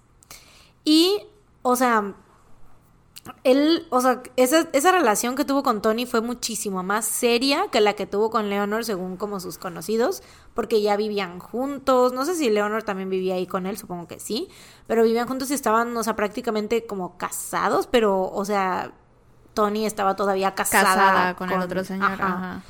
Y entonces dicen... Pero separada. No, seguía con él. Entonces, es que ese es el pedo, que dicen que este, que Eddie a lo mejor es como de que, ay, se metió con su esposa y fue y se vengó, pero, o sea, realmente Eddie estaba como que de acuerdo con, o sea, salían los cuatro, güey. Ah, ok, era una relación abierta. Pues sí, yo creo que sí, porque salían y el Eddie llevaba también a sus amantes, güey, en una ocasión hasta se fueron a ah, vacaciones y así, entonces pues, pues eran gente muy liberal tal vez, ¿no? Entonces, dicen que realmente lo que fue, lo que pasó, no fue de que Eddie lo, lo, matara porque andaba con su esposa, sino que Tony lo mató por haberla dejado por Leonor. Ah, ¿y que mandó a Eddie? Ajá, así es. Ah, o a Eddie o a alguno de los compinches ahí de, de Eddie, güey. Oh. Y pues de hecho es que la casa, el auto y la ropa de George, que la casa, o sea, vivía en Beverly Hills, güey habían sido regalos de Tony, o bueno, de, de Eddie o de los dos. Entonces, pues, güey, la neta yo ahí sí veo un motivo más fuerte que con Leonor. La neta. Güey. Qué poca. Que me sorprendió que no me preguntaras así de que cuando dije que la casa estaba en Beverly Hills, me sorprendió que no me preguntaras así de pues no que no tenía dinero. No, pero pues si andaba con la hija del güey más rico de Estados Unidos. No, ella había estado prometida con uno de los de esa familia, pero no ah, era ella. no era de esa familia. Ah, ok, ok. sí, no, ella era socialite. Mm. Pero bueno, esto que te digo de que le habían regalado, o sea, de que prácticamente todo lo que George tenía se lo habían dado ellos, güey, eh, pues lleva a varias personas a pensar que si o sea, fue por eso, ¿no? Por venganza, porque aparte, güey, hasta la vieja, la Tony le robó a su perro, güey, al George. Tenía un schnauzer y se lo quitó. Que, eh, Pero ¿no, era de los dos? Eh, no sé si era de los dos o si ella se lo regaló a él o qué, pero se lo quitó, güey. Y se lo quitó en mala onda porque, o sea, el George quería muchísimo a su perro y sabía que le iba a hacer como que... Pero ¿y Tony no lo quería muchísimo también? No sé. Porque qué tal que Tony también lo quería muchísimo. Pues sí, puede ser que haya sido como una... ¿Con quién se queda el perro? Con quién se queda el perro, pero bueno, la cosa es que se lo robó. Y pero la es que si era de los dos, no se lo pudo haber robado. O sea, pero si ya habían quedado en que el perro se iba a quedar ahí con él, tal Habían quedado en eso. O sea, se lo quitó a escondidas, pues. O sea, eso sí fue robárselo, ¿no? Mm. Si ya estaba el perro viviendo ahí con él. A me encanta como la pausa para hablar de la custodia del perro, güey. Pero bueno. Es que a mí me ha tocado ver muchas de esas situaciones. y tú, yo sé de esto. Pero bueno. Em, pues sí, ¿no? Creen que fue por venganza, bla, bla, bla. Y de hecho, meses antes. Ah, no, esto ya lo conté, lo del perro. Eh, bla, bla, bla. AJ Fleming, el autor del libro, donde te digo que se detalla. ¿Ella quién? ¿Tony o Leonor? AJ. Ah, AJ. ¿Quién es AJ? el autor del libro. te acabo ah, ya. es que escuché ella y Fleming. No, AJ Fleming. El autor del libro donde está toda esta teoría. Ya, ya, ya. ya. Ajá. eh, detalla una serie de misteriosos accidentes que George sobrevivió meses antes de, su muerte. Y esto es como para alimentar esta teoría de que fueron Tony y Eddie, ¿no? Eh, por ejemplo, en abril sobrevivió un accidente en auto causado por fallos en los frenos. Accidente muy similar a uno que tuvo la primera esposa de Eddie Mannix, que a diferencia de George, no, ella no sobrevivió ese accidente. Mm. Y sí estaban, eh, o sea, los fallos, entre comillas, en los frenos es que le habían vaciado la, ¿cómo se llama? la caja esa de es aceite, aceite para frenos. Ajá, se la, estaba, se la habían vaciado. O sea, le habían alterado ahí el coche, entonces... Mm. Eh, Debido a que el cuarto donde George fue encontrado no tenía ventanas, muchos creen que William Bliss pudo ser cómplice e incluso una distracción para que la persona que asesinó a George entrara a la casa. Y por esto fue que él fue quien subió a verlo cuando todos escucharon el disparo, que a lo mejor ahí fue cuando le dio tiempo a la persona de, De salirse. de salirse o de, este, pues no sé, de aco- acomodar el cuerpo, qué sé yo. Mm. Eh, muchos años después del asesinato, al parecer cuando Tony y Eddie ya no eran pues tan intimidantes, yo creo, porque pues sí eran una pareja que intimidaba a muchas personas, porque pues Eddie te digo que era este problem sol- solver que hacía cosas, ¿no? Turbias.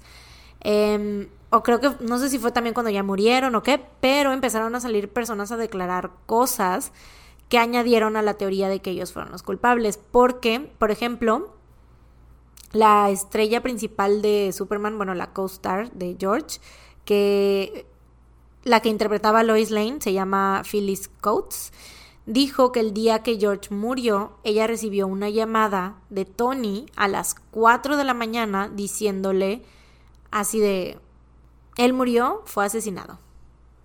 Así tal cual. Y pues ella todavía ni se enteraba, yo creo, o sea, estaba dormida ella en su casa, no sé. Y fue como de, güey, ¿qué pedo? ¿Por qué me estás diciendo esto? ¿Quién se murió? ¿Ok? Y ya después vio que pues había sido George. Pero bueno, eh, también Edward Losey, un publicista y amigo cercano de Tony, declaró que Tony le dijo que le aterraba irse al infierno porque ella y Eddie habían mandado a alguien a matar a George. Mm. Y pues ya, eso es todo sobre este caso. O sea, más que lo único que queda son teorías. Teoría. Pero yo sí de verdad no creo que se haya suicidado. Yo creo que sí alguien le hizo algo.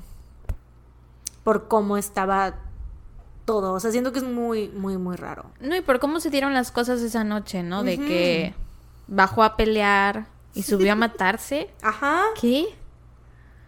Sí, eso está muy, muy raro. Y no es como que se encontraran drogas en su sistema o algo así, o que estuviera alcoholizado tampoco. Yo siempre creí que Leonor era inocente. siempre lo sube. Oye, ¿y si le llamo a mi papá y le pregunto si él sabe o si él cree? Lol. ¿Qué cree que fue? Llámale, llámale, A a ver. si sabe. Porque cuando le dije lo de Natalie Wood, enseguida me dijo, ah, sí, que creen La que la mató. mató fulanito y tal. Entonces Oh a lo my mejor nos God. sorprende con algo ahorita. George Reeves. Porque está, aparte el otro Superman, el que quedó parapléjico, es Christopher Reeve. Ujú, ujú. Copia este contestón. ¿Nunca has escuchado el... Dicen, copia este contestón. No, pues ya no nos supimos. Bueno, luego nos dices, luego le preguntas. Luego le pregunto, sí. Pero pues sí, y este fue el caso que él, porque antes de, antes de él sí había habido otro Superman, pero que fue como en 1942 o algo así, y no sé, no sé si fue también en una serie o algo así, porque te digo que la película donde él estuvo fue la primera película, ¿no? Pero este, la otra persona, no sé si fue después, bueno, no sé. La cosa es que esta otra persona fue más como la maldición, entre comillas, de Superman, es de que no los castean para otros papeles porque están como encasillados en el papel de Superman. ¿no? Justo eso le pasó al de la serie que está viendo mi papá ahorita, el de Lois y Clark. Ujú. Que mi papá me dijo, no he vuelto a ver a este actor en ningún lado. y yo... "Mm". Y la Sí. que hace de Lois es este Tari Hatcher, creo que se llama, la- una de las esposas desesperadas. ¿Sí viste esposas Mm, desesperadas? sí, Susan. sí. No lo vi, pero sí ubico. Ah, bueno, una de ellas cuatro es la que hace de Lois. Y justamente mi papá Ah, me dijo... sí, ya sé cuál serie dices, ya. Esa, clásica. Ah, sí, sí, sí. Este, y justamente mi papá me dijo, ayer se me hace que esta chica, la que hace de Lois, se hizo famosa porque se parece a Natalie Wood. Mm. Ujú. Ah, mira, sí, sí se parece. Sí. Se parece. Pero sí, o sea, esa es como la maldición. Y los más, o sea, como que a los que más les atribuyen así como lo más grave, pues es a este, a, a A George Christopher Reeves. Reeves es el... A George. Reeves y a Christopher Reeve, que es el que pues tuvo el accidente donde quedó parapléjico. Sí, y sí, también sí. igual no hizo otro papel que no fuera Superman. Bueno, o sea, supongo que sí hizo, pero fue cono- fue por el único porque fue conocido. Y él sí fue ya las películas, o sea, ya eh, la pantalla grande. Sí, la verdad lo de ellos dos sí está muy gacho.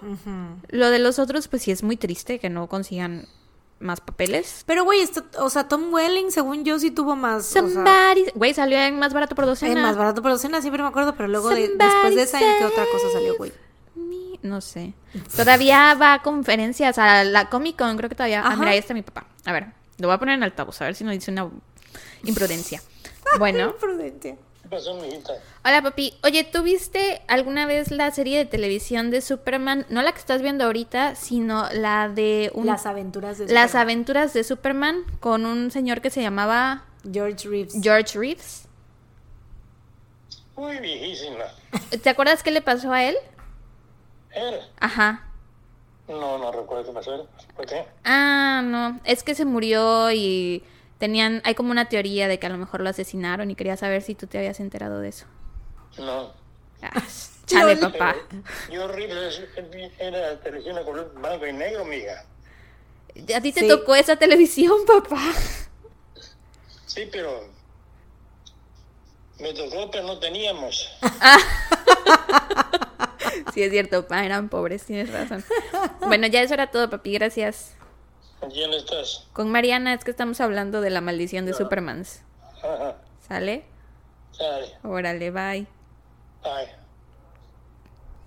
Cuac, cuac, cuac, cuac. Ni sabe quién es.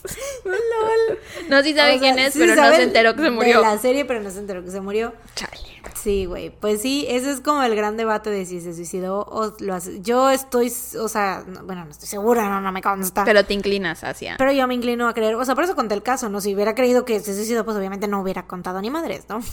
O sea, fue como de se suicidó y ya, pero no, o sea, ahorita sí fue, siento que mi instinto me dice tu que quinto sentido. lo mataron. Sí, yo sí creo que lo mataron.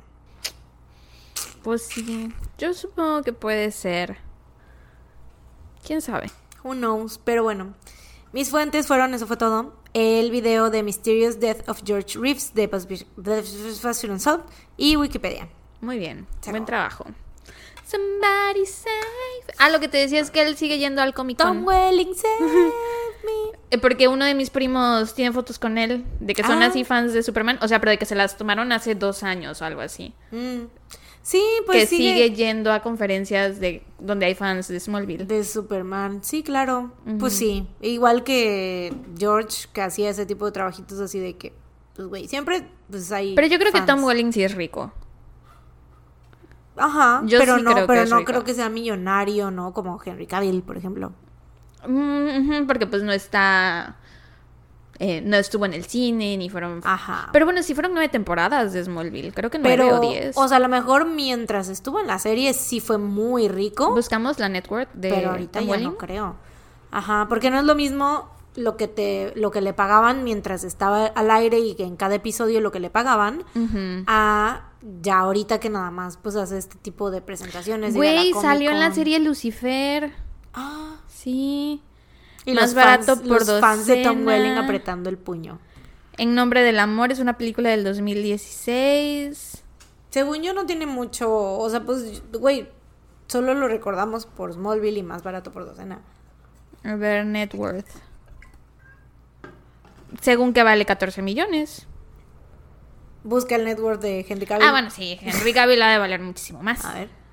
Pero Por dentro 14 y por millones no es este.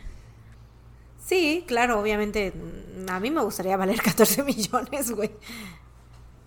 40 millones. A su puta madre. No, pues sí. Cuatro, casi cuatro veces más. Sí, wow.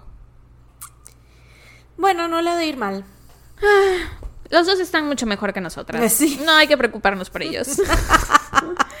They're just fine. They're doing just fine. Así sí, es. sí, sí. Bueno, pues buen trabajo. Thank you. Ok.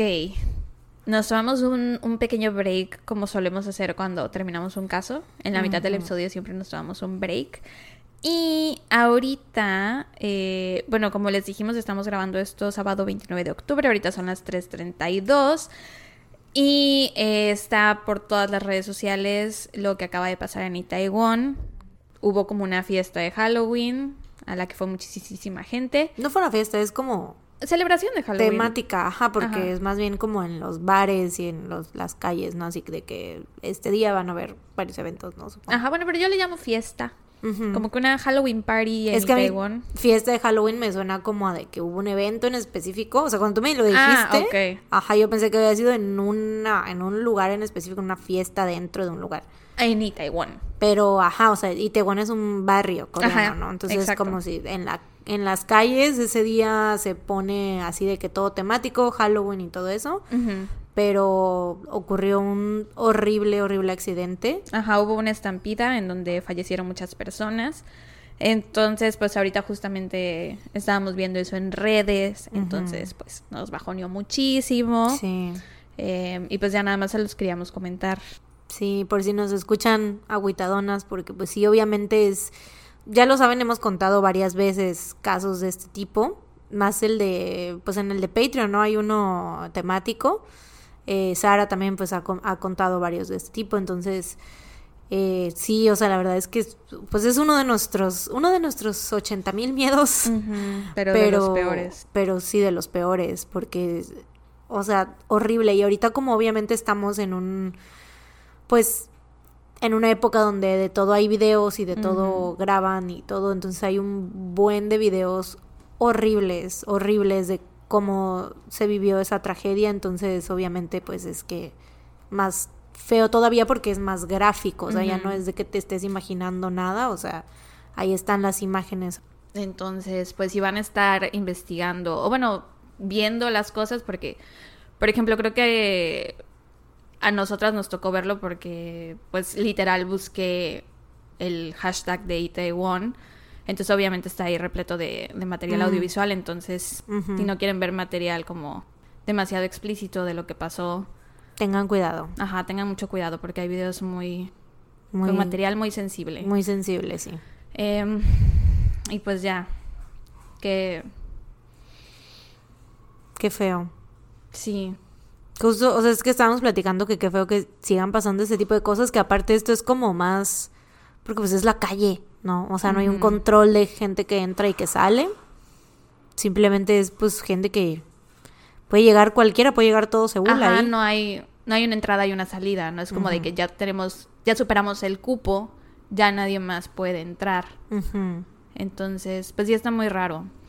Eh, supongo que en unas horas, Sí, está muy reciente ahorita, o sea, nosotros literal estamos viendo el breaking news, así, entonces, obviamente para cuando salga el episodio ya supongo que ya habrá más información, más sobre cómo pasó, cifras, sobre todo. cómo empezó, cómo que se dio, porque Sara estaba viendo que viste un tweet o algo así, o sea, fue obviamente son especulaciones o Ajá. rumores de que había una celebridad en un o en sea, uno de los bares en y que por eso la gente estaba intentando llegar a ese bar y por eso se Ajá. acumuló tanta gente en ese... en ese callejón en específico. Así es. Ajá. Pero pues, qué mala onda. Sí, sea lo que la razón por la que haya sido que se haya que haya empezado todo eso Es muy lamentable. es horrible, sí. Sí. Y pues cuídense mucho, intenten no estar en multitudes, que es lo que platicábamos Mariana y yo, o sea, que a veces entras a un lugar y no te imaginas que se va a convertir en una multitud, ¿no? Exacto. Pero bueno, Eh, pues ahora les voy a contar yo mi caso. Yo hoy les voy a hablar un- de un caso que yo creo que sí conocen muchos de ustedes si vieron, si son fans de American Horror Story. Mm, Si escuchan uno en el fondo es Nana, que seguramente está con las patas en el cielo. Bueno, ya se paró. Pero cuando se acuesta con el- la panza hacia el cielo, eh, se empieza a rascar con el piso y hace... "Oh". Entonces, sí, si eso escuchan, haciendo. es Nana. Pero bueno, ya, pues sí. Les decía, yo hoy les voy a hablar de un caso que probablemente conozcan si es que son fans de American Horror Story. El hachero de Nueva Orleans. din, din, din, din. Reciclé el caso de hace dos años. Otra vez escuchemos esa pinche carta. Back at it again. Güey, que neta. Pero close. Una de las, una de las mejores evidencias que existe en la historia del True Crime, güey. Bueno, no es evidencia, ¿no? Es como. Porque la mandó a un periódico o la Ajá. encontraron. Bueno, uno de los mejores este Datos. Datos. Sí, sí, sí. Pero muy cerca, caliente. Ah, Ajá. ah, Ajá. ah. Ajá. No sé. ¿Piensas? ¿No? No, no sé, güey. Es un caso que creo que tú y yo ya habíamos, lo habíamos mencionado por encimita en conversaciones nada más entre nosotras. Mm. Mm. Sigo sin tener idea. Estoy tratando de hacerlo porque ya lo digas. La temporada 3. ¡Ah! ¡Claro! La señora esta. ¿Quién? ¿De Elizabeth Bathory? No. Bueno, ah, no, no era Elizabeth Bathory, era la condesa. ¿Qué? Elizabeth Bathory es la condesa sangrienta. No, no, no, pero ¿cómo es, eh, se llama esta señora? La- Pero, o sea, la condesa sangrienta no es de quién les voy a hablar. Les voy a hablar de Madame Lalaurie. Esa. Sí. Muchas, muchas personas la confunden con la condesa Como sangrienta. yo ahorita. Que es Elizabeth Bathory. Sí, pero es, para quienes no sepan, en American Horror Story es en la temporada 3. Kathy Bates hace... Temático, dices tú, series de televisión. Oh my God. Tras, Buscando. tras. Buscando las similitudes porque yo no las vi. yo no la vi. Tras Cuando me empezaste a contar episodio tu caso, temático. ni por acá me pasó. bueno, es que yo Episodio temático. realmente no les voy a hablar de la serie de televisión, solo Pero hay, Salió. hay una serie de televisión hay una serie, sí, sí, sí, en donde inspirada en esta, bueno, más o menos inspirada en la historia de Madame Loosely. Ujú. Very loosely, muy sueltamente, muy holgadamente. Muy suelta. Y este es un caso que tengo en mi lista desde hace un chorro. Que, ajá, que no había contado. Pero ahorita dije, "Mm, pues se presta tal vez por la época del año. No, es, no es tal cual Halloweenesco, pero pues muchas personas lo, lo toman así, ajá. Bueno, entonces, su nombre completo era Marie Delphine McCarty. Nació el 19 de marzo de 1787. ¡Oh, su puta madre! Sí, güey. El mundo era en blanco y negro en aquel entonces. Sepia. Siento que el sepia es todavía más viejo que el blanco y negro. ¿Tú crees? Sí. Como que las cosas no salían tan nítidas aparte, ¿no? Así como que todo estaba manchado y sepia. Puede ser. Yo, Cardel lo veo sepia. Así como los gringos. México lo ven sepia, yo. Cardel lo veo Car- sepia. Güey, es que sí es, güey. Cardel la es neta. sepia. Yo un tiempo trabajé en Cardel y pues, que- que- Es sepia. con todo respeto a los habitantes de la ciudad de Cardel, Veracruz. Pues no hemos dicho nada malo, solo hemos dicho que es sepia. Pues es que yo estoy a punto de. Ah, Es que- esta no es una opinión de No Salgas de Casa es Productions. algo que está basado en mi experiencia y es mi opinión personal. No es algo, no es un hecho, no es una realidad, o quién sabe. A los cardeleños ahorita diciendo, sí, cierto. Bueno, pero ¿qué ibas a decir? Que no hay nada que hacer, güey. O sea, es neta un Ah, bueno, sí, es que es muy chiquito. Es un huevo, neta, no, no, nada. Lo que sí es que ahí he probado una de las mejores tortas de pastor de toda mi vida, güey. Mm, Muy buena, muy buena. Una rico torta en gastronomía, dirías tú. Mm, vemos, eh, fue lo único chido que probé. No, ¿no había otra cosa rica? Casi no, güey. Ah, O bueno, por lo menos en el tiempo en el que yo estuve y en el área donde yo estaba, que era en el centro. que es casi todo Cardel. Que es todo Das Cardel un paso y llegas ya. al centro. Das Sí. otro paso y saliste de Cardel. Así es, güey. O sea, todo Tres está... pasos más y estás en Veracruz. Es como si fuera el zócalo y todas los, los- las cosas están alrededor del zócalo y ya no hay nada más. Sí, sí, sí, sí. Yo tuve un par de compañeros en la universidad que eran de Cardel y tenían, o sea, compartían tu opinión de que no hay nada que hacer. Entonces igual y Es que es si nos escuchan más personas de ahí, güey. sientan lo mismo. Pero demasiado, o sea, es un huevo, un huevo, un huevo, es una caja de zapatos, güey. Es más chiquito el huevo que la caja de zapatos. O sea, de que metes ahí a todas las personas. Sí, sí, sí, sí. Así, o sea, en mi mente el huevo es el huevo de avestruz. Ay, sí. huevo de dinosaurio. O sea, es que siento que el huevo es más metafórico. O sea, la caja de zapatos igual y también. ¿También? pero ¿O es siento que sí es de como de, que, como de cuántas personitas te imaginas que puedes meter en una caja. O sea, escalando, pues. Pero depende de, de a cuánto sea la escala. Porque igual tú te imaginas a las personas así, yo así o así. que las personas miden como 4 centímetros de alto por 2 de ancho, güey. Así. o sea, caben 5 personas en Cardel. Güey, es que sí. de Cinco verdad y ya eso está no- overcrowded. Sí, güey, ya, o sea. No, o sea, neta, no, no cabe la gente, güey. No hay, nada no hay nada. Entiendo. Atraviesas, sí atraviesas la ciudad en... La ciudad en... Sí, en 10 minutos. 10 minutos. Pues sí, cuando vengo de Jalapa la agarro, atravieso Cardel, de verdad, Sí, y son 10 10 minutos. minutos. Es muy chiquitito. Pero ¿por qué salió Cardel, güey? Ah, por Sepia, 1787. Sepia, que sí. así Y ves. digo, ¿cómo llegamos aquí? Que así ves Cardel. ¿Te sepia. parece que cerremos ese paréntesis de Cardel? Sí. Ok. Entonces, no en Cardel, ella nació en Nueva Orleans. No en Cardel. ah, no. No. Toda mi vida había pensado Plot twist. que Marie güey. Era de Cardel, era Fundó. cardeleña. Ella fundó Cardel. No, nació en Nueva Orleans. Por eso te dije que cerca, güey, también. O sea, porque aparte el ¿Cerca hachero de de. Cardel? No, no, no, cuando dijiste lo del hachero de Nueva Orleans, Ah, también. también Nueva cerca Orleans. porque Nueva Orleans. Mm, ya. Eh, y Nueva Orleans en aquel entonces estaba en la Luisiana española. Que, porque Luisiana era como una... el gobierno español estaba a cargo de Luisiana. Mm. Sí, era como... Se me olvidó ese nombre de... Como que lo habían- ¿Colonizado? Colon- Ajá, era una colonia, gracias. Eh, tenía... Gracias. María Delfín tenía cuatro hermanos y su familia venía de inmigrantes irlandeses.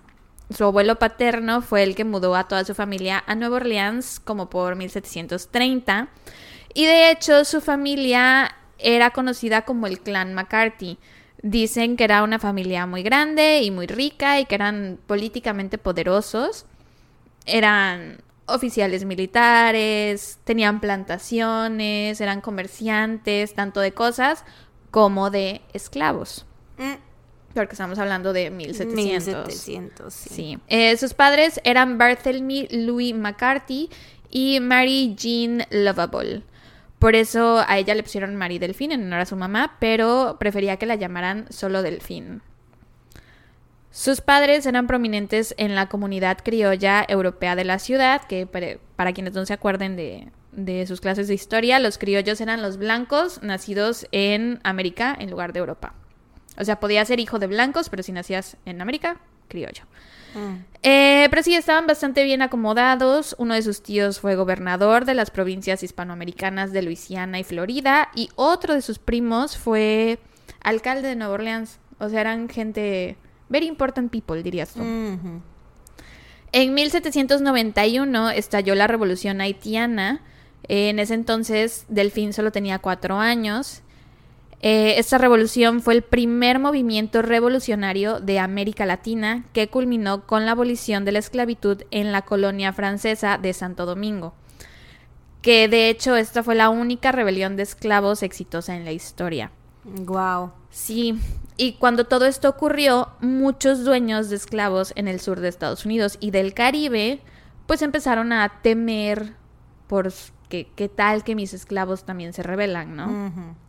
Entonces como que había un pánico entre la gente que tenía esclavos, mucho temor de que pues eso fuera a pasar y entonces para evitar que eso ocurriera abusaban aún más duramente de sus esclavos. Mm. O sea, como de que si los tenemos totalmente aterrados de nosotros, no hay posibilidad de que se vayan a rebelar en nuestra contra. Y por ejemplo, en 1771, mucho antes de que Delfín naciera, un tío político suyo fue asesinado por sus propios esclavos en su plantación. Entonces, supongo que ella creció escuchando, o sea, supongo que toda su vida escuchó estas historias sobre lo que pasaba con los esclavos y en una sociedad llena de ansiedad de que en cualquier momento nos pueden matar a nosotros, se pueden rebelar en nuestra contra, ¿no? Que obviamente... Pues, claro, saben que están haciendo algo culerito. O sea, pues los tienen literalmente mm, privados de su voluntad, sí. O sea, de su libertad. este, pues tenían toda la razón de Sí. temer. Sí, sí, sí.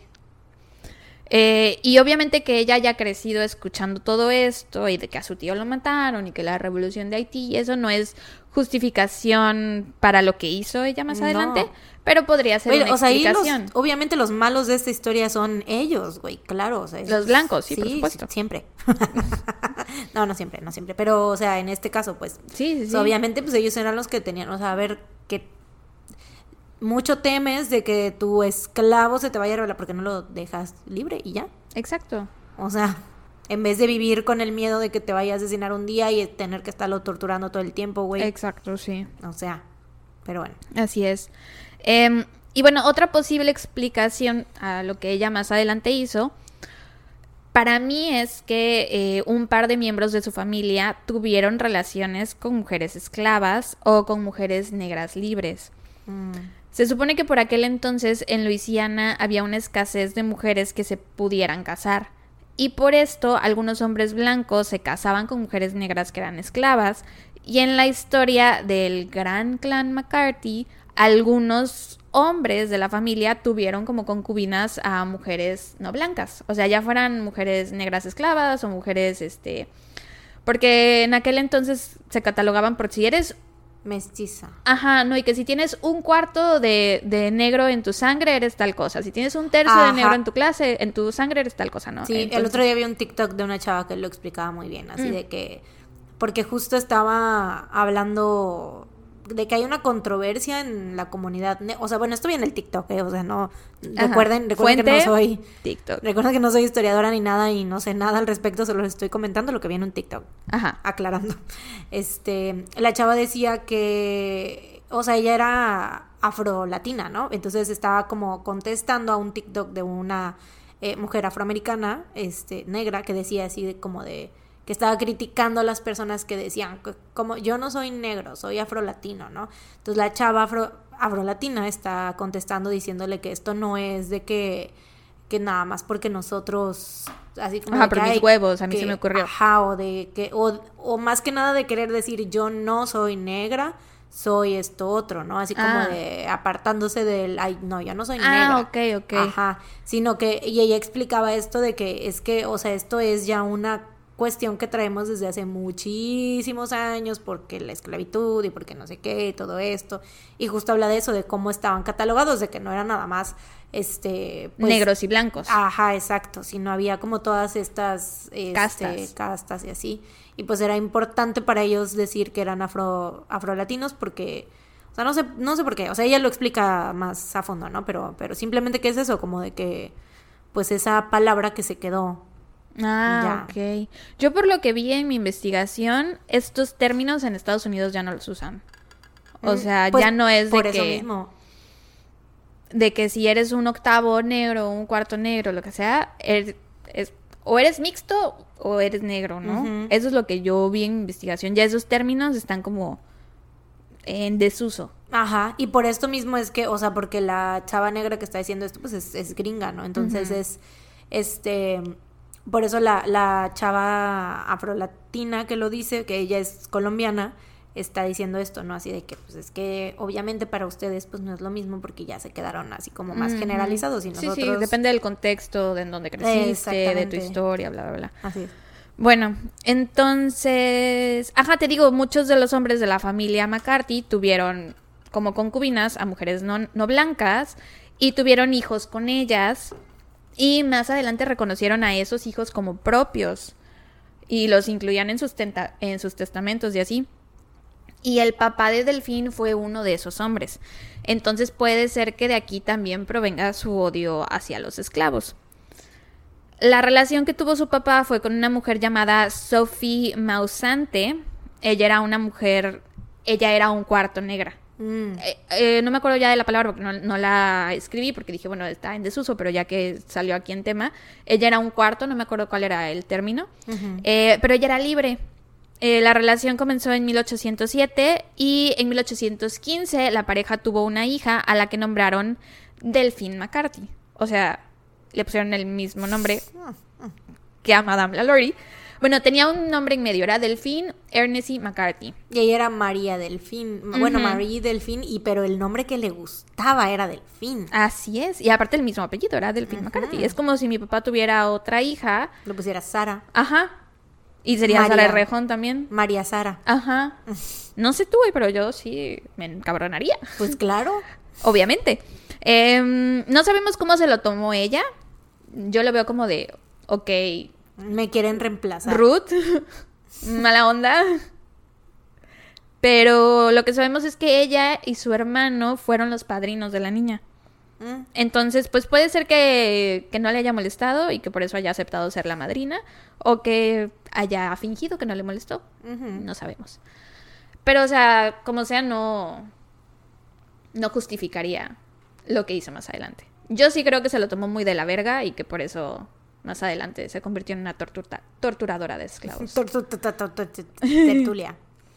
Pero bueno, en 1800, el 11 de junio, Delfín se casó con un hombre mucho mayor que ella. Ella tenía 14 y él 35. Su máquina, güey. Sí, Que en esos tiempos era la norma. era muy normal. Mm, 12, 14 años, uy, ya, ya eres quedada. Sí.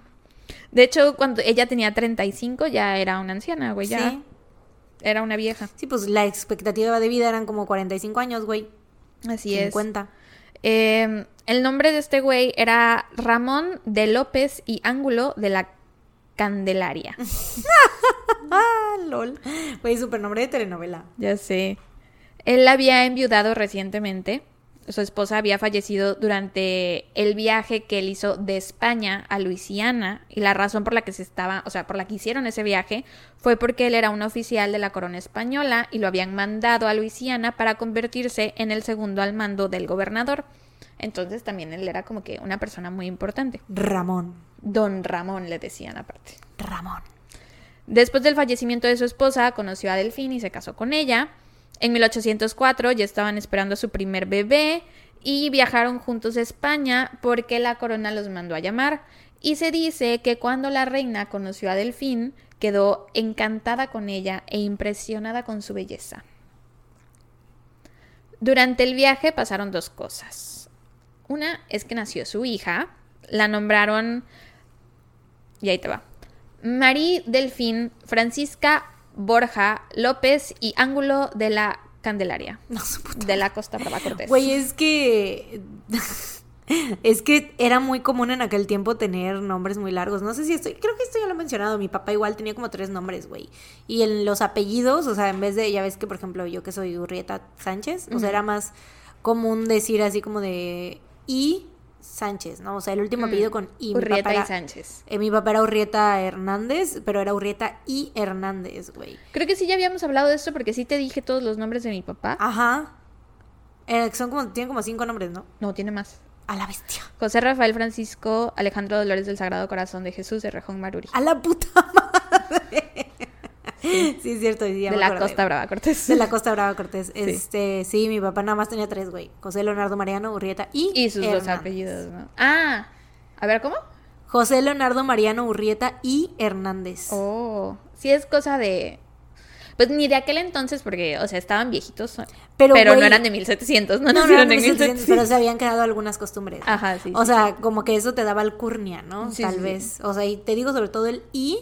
Y mi papá, güey, o sea, tuvo un chingo de pedos por ese I. De que en los porque- documentos oficiales no se lo ponían. Ajá, por, y pues obviamente él en su acta de nacimiento decía I Hernández. Entonces, si en algún otro trámite que hacía no le ponían el I, ya, no era tenía, él. ya tenía pedos porque no era él, güey. Claro. Pero como ya no se usaba, también era como de que, bueno, la que no es válida es el acta de nacimiento. Güey, no tuvo un chingo de pedos, güey. Da la onda. Y aparte, a mi papá lo fue a registrar su abuelito, güey. Entonces, el abuelito lo hizo a propósito, así de que él es de alta alcurnia y que vaya con la I. Y todos sus hermanos, güey, no, no tienen, no tenían la I, güey. O sea, solo mi papá. Las demás chingones, o sea, mis tías y así eran como de que, ay, Margarita Urrieta Hernández. Wow. Y mi papá sí era con la I.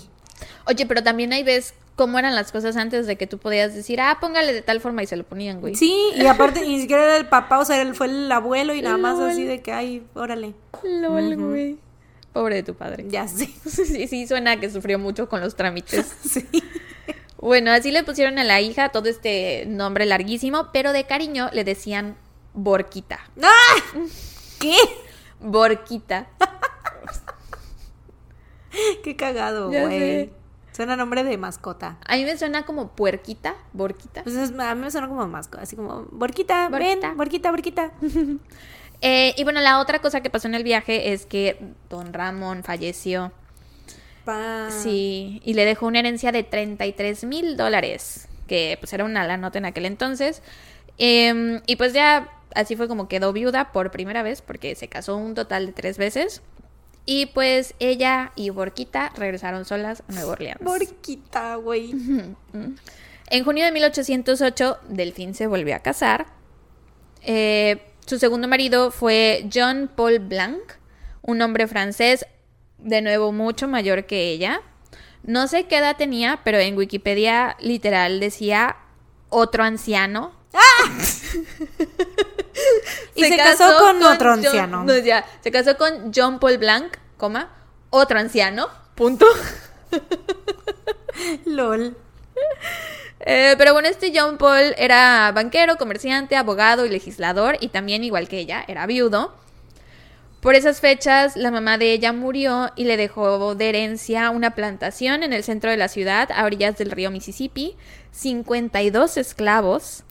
A la puta madre. Sí, güey. Y qué poca madre que deja. O sea, es que es increíble. ¿Para Ahorita qué no quieres? puedo... ¿Para qué quieres a 52 personas, güey? No, pero lo que yo, yo no puedo procesar es que los dejaban como herencia. O sea, como si fueran cosas, Sí, te sí, dejo sí. el control de mi clima, güey. Toma Pues, estos 52 El esclavos. clima no, nada más el control. Solo el control, güey. El clima tendrías que romper la pared. Güey, o sea, es que sí era, o sea, eran como assets, ¿no? O sea, eran como... Bienes. Sí, o sea, Posesiones. posesión. Sí, Los porque... como y ahorita di- eh, estaba yo diciendo, ay, ves que qué haces con 52 personas, porque, pero pues no, no era nada más como de que los los atendieran, sino eran los que les trabajaban las Exacto, tierras y sí. los, los tenían ahí anclados a ese, a servirles y hacer lo que... sí, lo no que era- ellos pidieran. Sí, güey. no era nada más de que, ay, tengo esas 52 personas. Limpiándome la casa. Limpiándome la casa No. o haciéndome de comer, lo que sea. No, o sea, sí era de que para trabajarles las tierras. O los mandabas a trabajar a otra parte. Ajá, pero. Y el todo dinero ese que dinero- ganaran era para ti. Ajá, exacto. Así es. O sea, Um, bueno, le dejó 52 esclavos, ganado y equipo agrícola. Y el papá de regalo de bodas, bueno, supongo que fue de regalo de bodas, pero le regaló otra plantación, una propiedad en Char Chartist Street y 26 esclavos más. que a fin de güey estaba yo filosofando así de. Cada que te. que entra uno a una empresa, güey. O sea, no es lo mismo, ¿no? Obviamente no. No te torturan ni te hacen nada, pero es como de que, pues te están pagando por hacer algo para ellos hacerse más ricos, güey. Ala, pero no creo que se puede comparar. No, obviamente no, por eso dije, no, pero estaba reflexionando así como de que esas, o sea, de las personas de, o sea, de la gente rica, güey, de cómo tiene a tanta, cómo las vidas de tantas personas dependen de ellos. pues. Ujú. No, Sí, sí, no sí. me estoy comparando con un esclavo, obviamente no, güey, qué pedo. No, solo dije que no creo que se pueda comparar, no dije que te Mm, estuvieras comparando. Nada Eh, que ver, solamente el mi hilo de pensamiento se fue hacia allá. hacia allá, sí. Pinche gente rica, güey. Cuando se casaron, John Paul compró una casa en Royal Street 409 en Nueva Orleans para la familia, la cual más adelante sería conocida como la Villa Blanc. La pareja tuvo cuatro hijos llamados Luis Pauline, Luis Marie Laure, Marie Louise Jean y Jean Pierre Pauline Blanc. En Todos 1800 los nombres combinados así Sí. entre ellos. Tenían solo cuatro nombres y fue así como de que Muy íbamos a sacar creativos. papelitos y el que salga primero va primero y así. Ujú. En 1816 John Paul murió y le dejó un chorro de deudas a Delfín. En total eran 160 mil dólares de deudas, Ala. que hoy serían como 2.5 millones de Ala, dólares. y el otro marido le dejó como 33,000 nada más dólares, güey. 33, güey. Sí. Entonces, bueno, pero después su mamá le heredó cosas, le dio plantaciones, le dio esclavos, o sea, como que su riqueza creció. Ah, ya. Pero de todos modos, con la deuda que le dejó el marido, era demasiado grande. toda su riqueza se agotó. Hasta que se murió su papá en 1824 y le dejó una muy buena herencia. eh, y de hecho en su testamento también incluyó a la hija que tuvo con el segundo matrimonio, a la otra Delfín. La otra McCarthy. Delfín. Ujú. Y a ella de herencia le dejó 5 mil dólares, o sea, a la otra Delfín, 5 mil dólares y dos esclavas. Sí. Nada. No, pero me llama la atención lo de lo- los esclavos, Mm, que ella no era blanca. Entonces, ¿cómo, cómo percibían las mujeres no blancas libres la situación de los esclavos? O sea, ella, ¿qué habrá hecho con sus esclavos? ¿Los habrá, se, los habrá quedado? ¿Los habrá dejado libres? Eso es lo que... Me- Es que era una situación muy diferente porque te digo, o sea, si ya era, estamos hablando de que los dejaban como herencia, o sea, yo creo que pues obviamente como que la sociedad lo veía de esa manera, ¿no? Así como de son bienes, las, es, o sea, no son personas, son bienes. Pero y tú al Entonces, ser una vez- persona que eres hija de una mujer negra, No sé, es que también tendríamos que saber cómo era ella como persona, ¿no? ajá, Porque tal es vez, mi duda de que, que habrá tal vez se, hecho. se inclinaba más así como que mi papá era blanco Mm. y yo soy más, o sea, yo soy superior, ¿no? A lo mejor. O tal vez era una mujer que sí, o sea, empatizaba, ¿no? Porque ella tenía esta parte de herencia negra, entonces tal vez. Entonces, quién sabe, y ahí depende mucho qué tipo de persona era ella. Sí, sí, sí. Eh, al año siguiente, el 25 de junio de 1825, Delfín se volvió a casar con un médico, un quiropráctico al que había conocido porque uno de sus hijos tenía problemas en la espalda o algo así, y entonces lo había llevado a consulta con él, eh, y él fue su último esposo. Su nombre era Leonard Louis Nicolas Lollory, Mm. y era mucho más joven que ella, por primera vez un marido más Mm. joven. Pues sí, pues ya estaba bien grande, bueno, ya el tercer Ya esposo. todas las personas más viejas que ella ya se habían muerto. Sí, güey. Ya el tercer esposo, güey, pues ya. Eh, cuando se conocieron, ella era considerada vieja, tenía 38 años. sí, güey. Entonces ya los hombres de esa edad ya estaban muertos. Sí, ya, no había. Ya todos ya no había. Ya. Ya. Tenía que buscarse. Un ya jovenzuelo. ser- convertirse en cougar ella ahora. Eh, bueno, tenía 38 años, cinco hijos y dos maridos muertos. Y aparte tenía mucho billuyo. Entonces su relación fue un poco escandalosa porque para la gente era como de...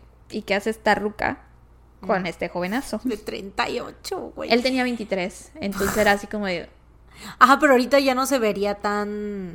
O sea, como que siento que si ves a alguien de veintitantos con alguien de treinta y tantos, pues ya. O sea, no es tan así como. Ah. O sea, sí, más o menos, ¿no? De que ahí se llevan más de 10 años. Pero pues ya es como que más. Estás más adulto, ¿no? Sí, pero yo creo que si fuera el caso de que una mujer mucho mayor que el vato, yo creo que sí habría gente hab- hablando de... Gente hablando siempre va a haber. Eh, Pero siento que es más normal ver eh, por el heteropatriarcado el hombre que sea mayor y la mujer más joven. Mm. Como cuando criticaban a Madonna por sus novios quinceañeros. Bueno, no quinceañeros, pero mucho más jóvenes que ella. 15 años, güey. Yo creo que sí, estamos Sí. acostumbrados a verlo, pero cuando es el hombre el Al más revés, grande. sí. Eso creo yo. Em, y luego, para hacer las- la historia más escandalosa todavía, Delfín quedó embarazada de él antes de casarse. Uh. Y se casaron cinco meses después de que naciera su hijo, al que nombraron John Louis Leonard Lollory. Eh, pero dicen que su matrimonio no fue muy lindo, al parecer peleaban mucho y se separaban y luego regresaban, una cosa muy tóxica. En 1831, Delfín compró una propiedad en Royal Street y construyó una mansión de tres pisos que más adelante sería conocida como la infame y embrujada mansión Lollory. Eh, ella vivió allí The con su. Murder House. Pero no era la No, Murder no, no House. era, ya, sí, ya sé que no, ya sé que no. Pero es que siempre que escucho así mansión, porque siempre pienso en The Murder. House. En ese caso también la, la de tu caso sería The Murder House. ¿Crees que sea un sitio turístico? Nah, ¿No crees? nah, ¿No crees que esté en el recorrido que hacen? nah. Ok. Bueno, eh, Ala, pero si ha de... pues, No creo que la hayan vendido, güey. O sea, yo creo que la derribaron y construyeron otra cosa o no sé. no sé. ¿Quién sabe? Bueno, Madame Lalaurie vivió allí con su esposo y dos de sus hijas y mantuvo una posición importante en los círculos sociales de Nueva Orleans. En noviembre de 1832 se separó de su marido. Dicen que solicitó a los tribunales la separación de la cama y la comida de su marido. O sea, no era como un divorcio tal cual, pero era como de que, supongo, ya no vivir juntos. Eso Que entendí. no, que no duerma ni coma conmigo. Que se quede en el sótano. Que porque su convivencia era insoportable y que porque él había golpeado y que tenía, sí, que había testigos. Eh, y pues supongo que era verdad porque él lo aceptó y se fue de la casa. Mm. Pero después regresó y vivieron juntos más tiempo. Ah, Una cosa muy tóxica, te digo. sí, bastante. En la mansión tenían a muchos esclavos viviendo ahí con ellos. Esto era algo normal para personas de su clase social. Y dicen que las historias sobre cómo trataba ella a los esclavos varían un poco. Hay unas muy positivas y otras que no lo son tanto. Por ejemplo, decían que en apariciones públicas Delfín era muy cortés y amable con todas las personas de raza negra y se preocupaba por la salud de los esclavos, les ofrecía, o sea, no era de que, ay, te sirvo algo de tomar, pero si ella estaba tomando algo, pues decía, ay, tiene sed y le daba, ¿no? Eh, y de hecho liberó a dos de sus propios esclavos. Primero, el primero fue en 1828, que liberó a la niñera de sus hijos, que había estado con su familia desde que ella era niña. Y el otro fue en 1832, que Delfín y Louis juntos liberaron a su zapatero, que también llevaba años trabajando con ellos. Entonces, esto era como una muestra de bondad, o sea, la gente no liberaba a sus esclavos. O sea, es como de, de entre lo malo, lo menos malo, porque para empezar no tendrían por qué haberlos tenido. Sí. Pero, pues te digo, es que así funcionaba la sociedad en aquel entonces, entonces la gente ya... El que ella hiciera eso era como de, es una buena persona, Ajá. le importan sus esclavos, los trata bien, ¿no? Sí, algo súper que no se veía. Exacto, como qué bondadosa es. Em, y también dicen que lo hizo como para darle un ejemplo a sus otros esclavos para que vieran que si trabajaban bien, pues en algún momento ya los podía liberar. Mm. Pero bueno, al mismo tiempo decían que los esclavos que vivían en su mansión se veían muy demacrados y miserables. Decían que tenía a su cocinera encadenada al horno en la cocina. A la bestia. Y que golpeaba a sus propias hijas cuando trataban de ayudar o alimentar a los esclavos. O sea, habían dos versiones. Así es. Unas que te digo que un ángel y otras que es como de, ah, mm, ya. Maybe she's a bitch. Y bueno, eran tantos los rumores sobre esto que un abogado fue a la mansión a recordarles sobre las leyes para el mantenimiento de los esclavos, que estaban estipuladas en un documento llamado Code Noir o Código Negro en español. Porque en aquel entonces sí, claro que era legal tener esclavos, eh, pero había una serie de reglas, entre comillas, sobre cómo tratarlos y están bien de la verga, güey. En, no anoté todas las cosas que decía el código este, pero dos anoté dos que me llamaron la atención. Una es que decía que los esclavos que escapen y estén fugitivos durante un mes se les deberán cortar las orejas y deberán ser marcados. No mames, güey. Y la otra es que si un negro libre le da refugio a un esclavo fugitivo, el dueño del esclavo podía golpear al negro libre y aparte recibiría una multa de 300 libras por cada día de refugio dado.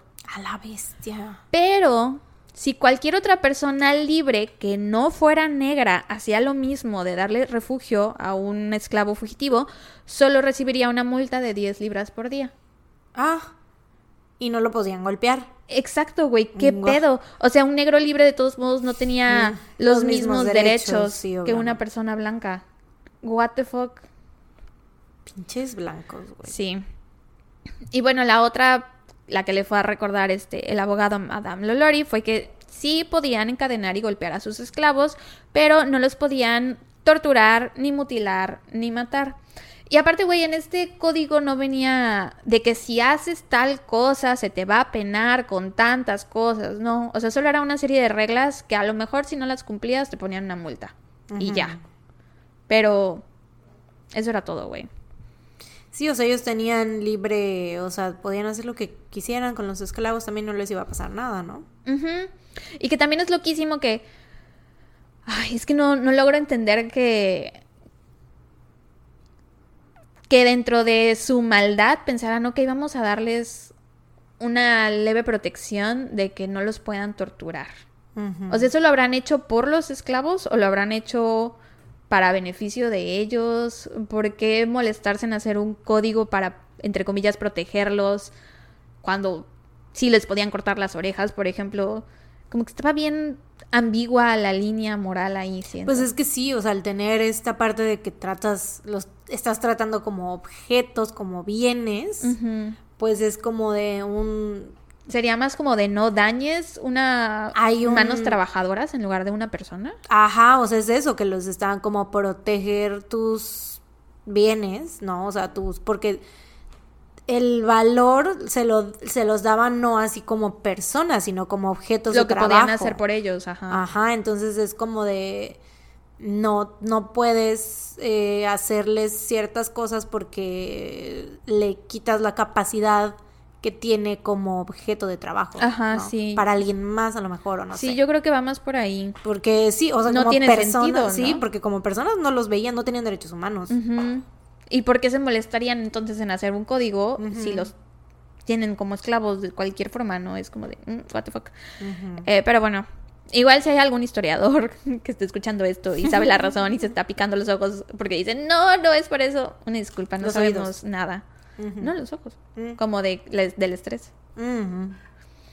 Eh, pero bueno, este abogado fue a verla para recordarle las reglas, que eran muchas más de las que te leí, pero dijo que durante su visita no vio evidencia de mala conducta o maltrato de esclavos por parte de Madame LaLaurie.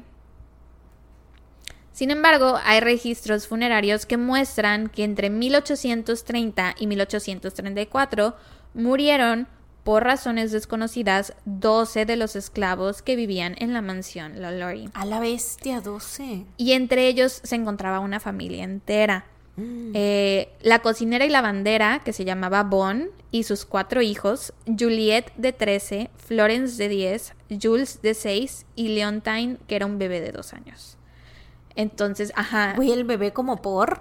estaría, o sea, puede ser que los haya asesinado, puede ser que hayan muerto por causas naturales o por alguna infección, porque si Mm. era legal darles este flagelazos, latigazos, entonces eso pues te corta, ¿no? Entonces Ah, se te puede infectar y una infección en aquel entonces te podías morir. Bueno, cualquier Pero, infección güey, que no el sea bebé, tratada. ¿qué hizo para molestarla, güey? O sea, ¿qué es lo hizo que mal? no sé, güey. ¿Qué hizo mal el bebé? No tengo idea. O sea, que hizo mal cualquiera de ellos. Sí, sí, sí, claro, pero, o sea, es como de que a lo mejor de que, ay, tal, fulano no me obedeció, ¿no? O sea, en esa Ajá, sí, mente sí, sí, sí, retorcida, poniéndote en ese- en ese Ajá. lugar, claro. Y es como el, el bebé que... o ¿Qué sea, no- pudo haber hecho? Pues no, esto, güey, sí. Sí, sí, sí, te entiendo. Em, o puede ser que hayan muerto por causas nat- naturales, alguna enfermedad, gripa, algo que comieron que les cayó mal, porque está muy raro que haya sido toda una familia entera, siento, ¿no? Sí. Pero bueno, algo que tal vez sea relevante mencionar, no sé, es que antes de que se casara con Louis, nunca se le había acusado, nunca se le había acusado ni se rumoraba nada de que fuera mala con los esclavos. Mm. Entonces, hay gente que cree que en parte fue la influencia de Louis, porque pues él era francés y los franceses tenían esta reputación de ser especialmente malos con sus esclavos. Mm. Em, entonces, bueno, hay gente que cree que pudo haber sido eso y también puede ser que como él era violento con ella, pues ella en su casa tenía un chingo de personas con las que se podía desquitar. Mm. Entonces, que a lo mejor esa fue la razón, que como para desquitarse de toda la violencia que Louis le, le infligía a ella. Mm. Pero pues solo son teorías. Poco después de la visita del abogado, uno de los vecinos vio morir a una niña de 12 años llamada Lea. Lea o Laia, no estoy segura. Ella era esclava de Madame LaLaurie y este vecino la vio caer del techo de la mansión hasta el piso. Estaba intentando evitar ser castigada a latigazos por Delfín. Eh, La niña le había estado cepillando el cabello cuando de pronto se encontró con un nudo y entonces pues inevitablemente le jaló el cabello sin querer y Delfín se enojó y agarró el látigo y le empezó a perseguir y el cuerpo, o sea, bueno, la persiguió hasta el techo de la mansión y fue que la niña o se cayó o se aventó para Mm. evitar que Delfín la agarrara. El cuerpo de la niña fue enterrado más adelante en el jardín de la mansión. Mm. Eh, y bueno, se supone que después de este incidente se abrió una investigación contra Madame LaLaurie, en la cual fue encontrada culpable de crueldad ilegal. Y como castigo la obligaron a dejar en libertad a nueve de sus esclavos. Que probablemente, o sea, pero dejarlos en libertad de que ya no iban a ser suyos, pero iban a seguir siendo esclavos. Ajá, sí, sí, sí. Que tal vez para estos esclavos, en caso de que sí fuera cierto que ella era tan horrible con ellos, fue como de. ¡Woohoo! ¿No? O sea, nos salvamos de esta maldita vieja. Pero, güey, los pusieron en venta y las personas que los compraron eran familiares y amigos de Madame LaLaurie. Y entonces regresaron. se los revendieron, güey. A la vez. Y terminaron regresando a la mansión. No mames. Qué jodido, ¿no? Qué horrible, güey. Qué no jodido. mames. Es que todo alrededor de toda esta situación, toda esa época, qué jodido. To- sí, e incluso, güey, o sea, las cosas que hizo Madame Lalaurie sí están de la verga. O sea, en caso de que sean ciertas. Pero el resto de la gente no era mucho mejor que ella. Ajá. O sea, le cortaban las orejas a las personas, los golpeaban, los tenían amarrados, Sí, encadenados. los tenían privados de su libertad, güey, esclavizados, haciendo cosas que, güey, Sí, no eran mucho mejor que ella. Trabajando todo el día en el sol así, quemándoles la cara, güey, o sea, no mames. Sí. El 10 de abril de 1834 se empezó a incendiar la mansión LaLaurie. El incendio comenzó en la cocina y cuando la policía y los bomberos llegaron al lugar, encontraron a la cocinera, que era una mujer de unos 70 años, encadenada del tobillo al horno. Resulta que esta cocinera inició el incendio para suicidarse porque tenía mucho miedo del castigo que Madame LaLaurie le iba a dar. No sé qué había hecho esta señora, pero la iban a subir hasta el último piso y era bien sabido que, o sea, todos los esclavos de la casa sabían que si te llevaban al último piso nadie te iba a volver a ver. Ala. No sabían qué pasaba ahí, pero habían visto que otros esclavos habían subido hasta el último piso para ser castigados y no volvían jamás. Mm, Entonces a esta señora se le iban a llevar para allá le dio muchísimo miedo, obviamente. y dijo, pues voy a quemar la casa. Voy a morirme aquí.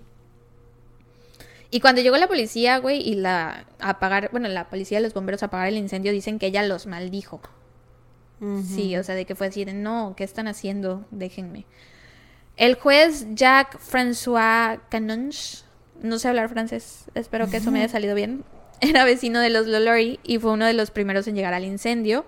Y algunos de los que llegaron primero a la escena comenzaron a ayudarlos a sacar sus pertenencias, sus objetos de valor de la casa, en caso de que el fuego comenzara a encender, a extenderse del lugar, ¿no? Porque comenzó en la cocina y arriba de la cocina estaba la torre a donde llevaban los esclavos, o sea, en el último piso arriba de la cocina es donde estaba la, la torre a donde los llevaban a castigar, pero podía extenderse también hacia los lados.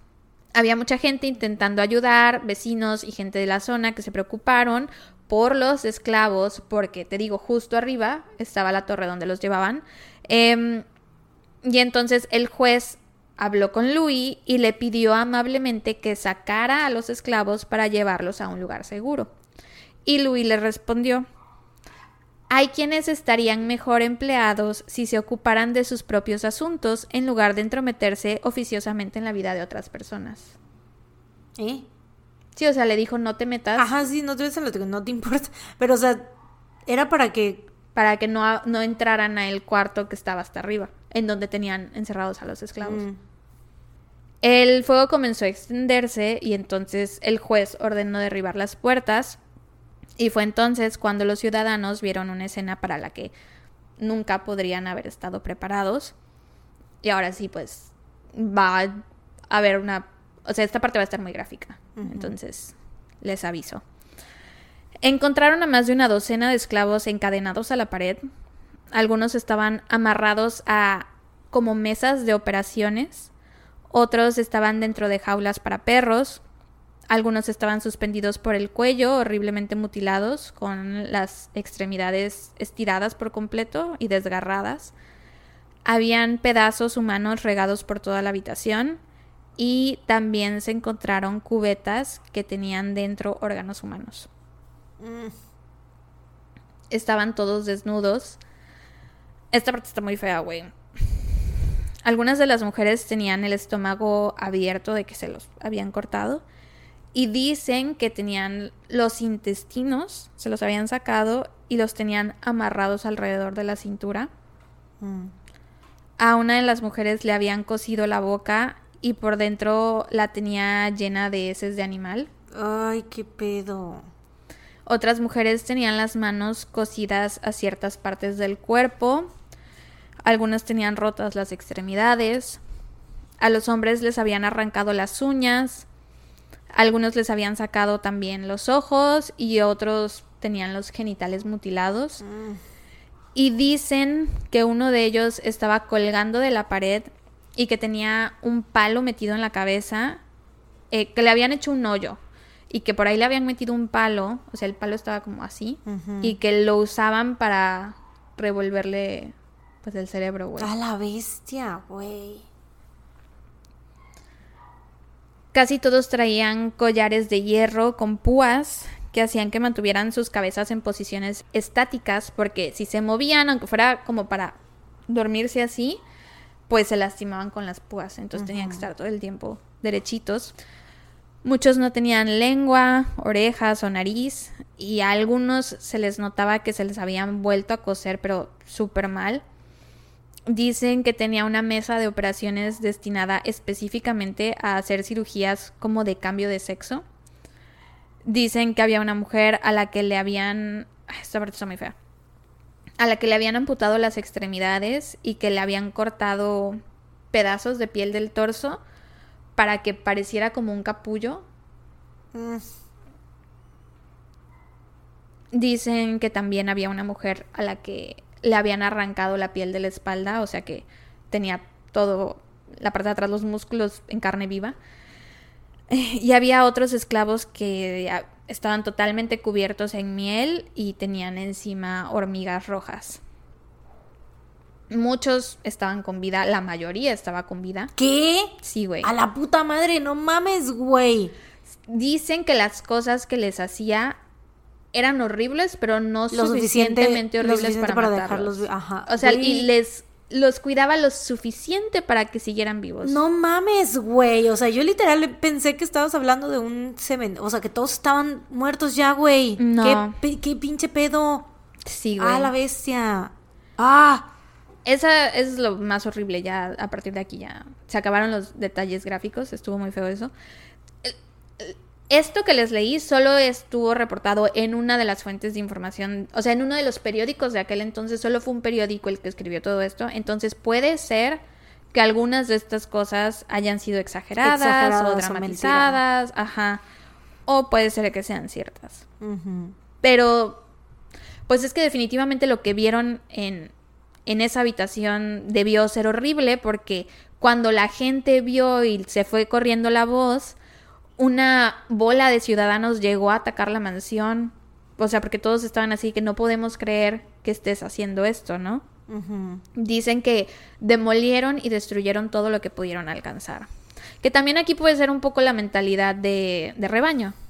Porque Ajá. pues también era gente blanca con esclavos. Con entonces, esclavos. verdaderamente estaban tan. Y esclavos que sí los, o sea, que también los torturaban de otras maneras, ¿no? A lo mejor no tan al grado de tenerlos prácticamente ya casi muriendo, pero Ajá, sí no los haciendo experimentos con ellos. Ajá, pero sí los maltrataban Sí. y sí los, los golpeaban y les hacían cosas horribles, los tenían en condiciones deplorables, que es como de entonces tú qué, o sea, nada más porque Ajá. no llegas a tanto, No o eres. sea, me- como- O sea, sí eres mejor persona, pero realmente no eres No. mejor persona. o sea, no son no buenas eres personas. tan horrible, pero no eres mejor persona que ella. Ajá, exactamente. Exacto.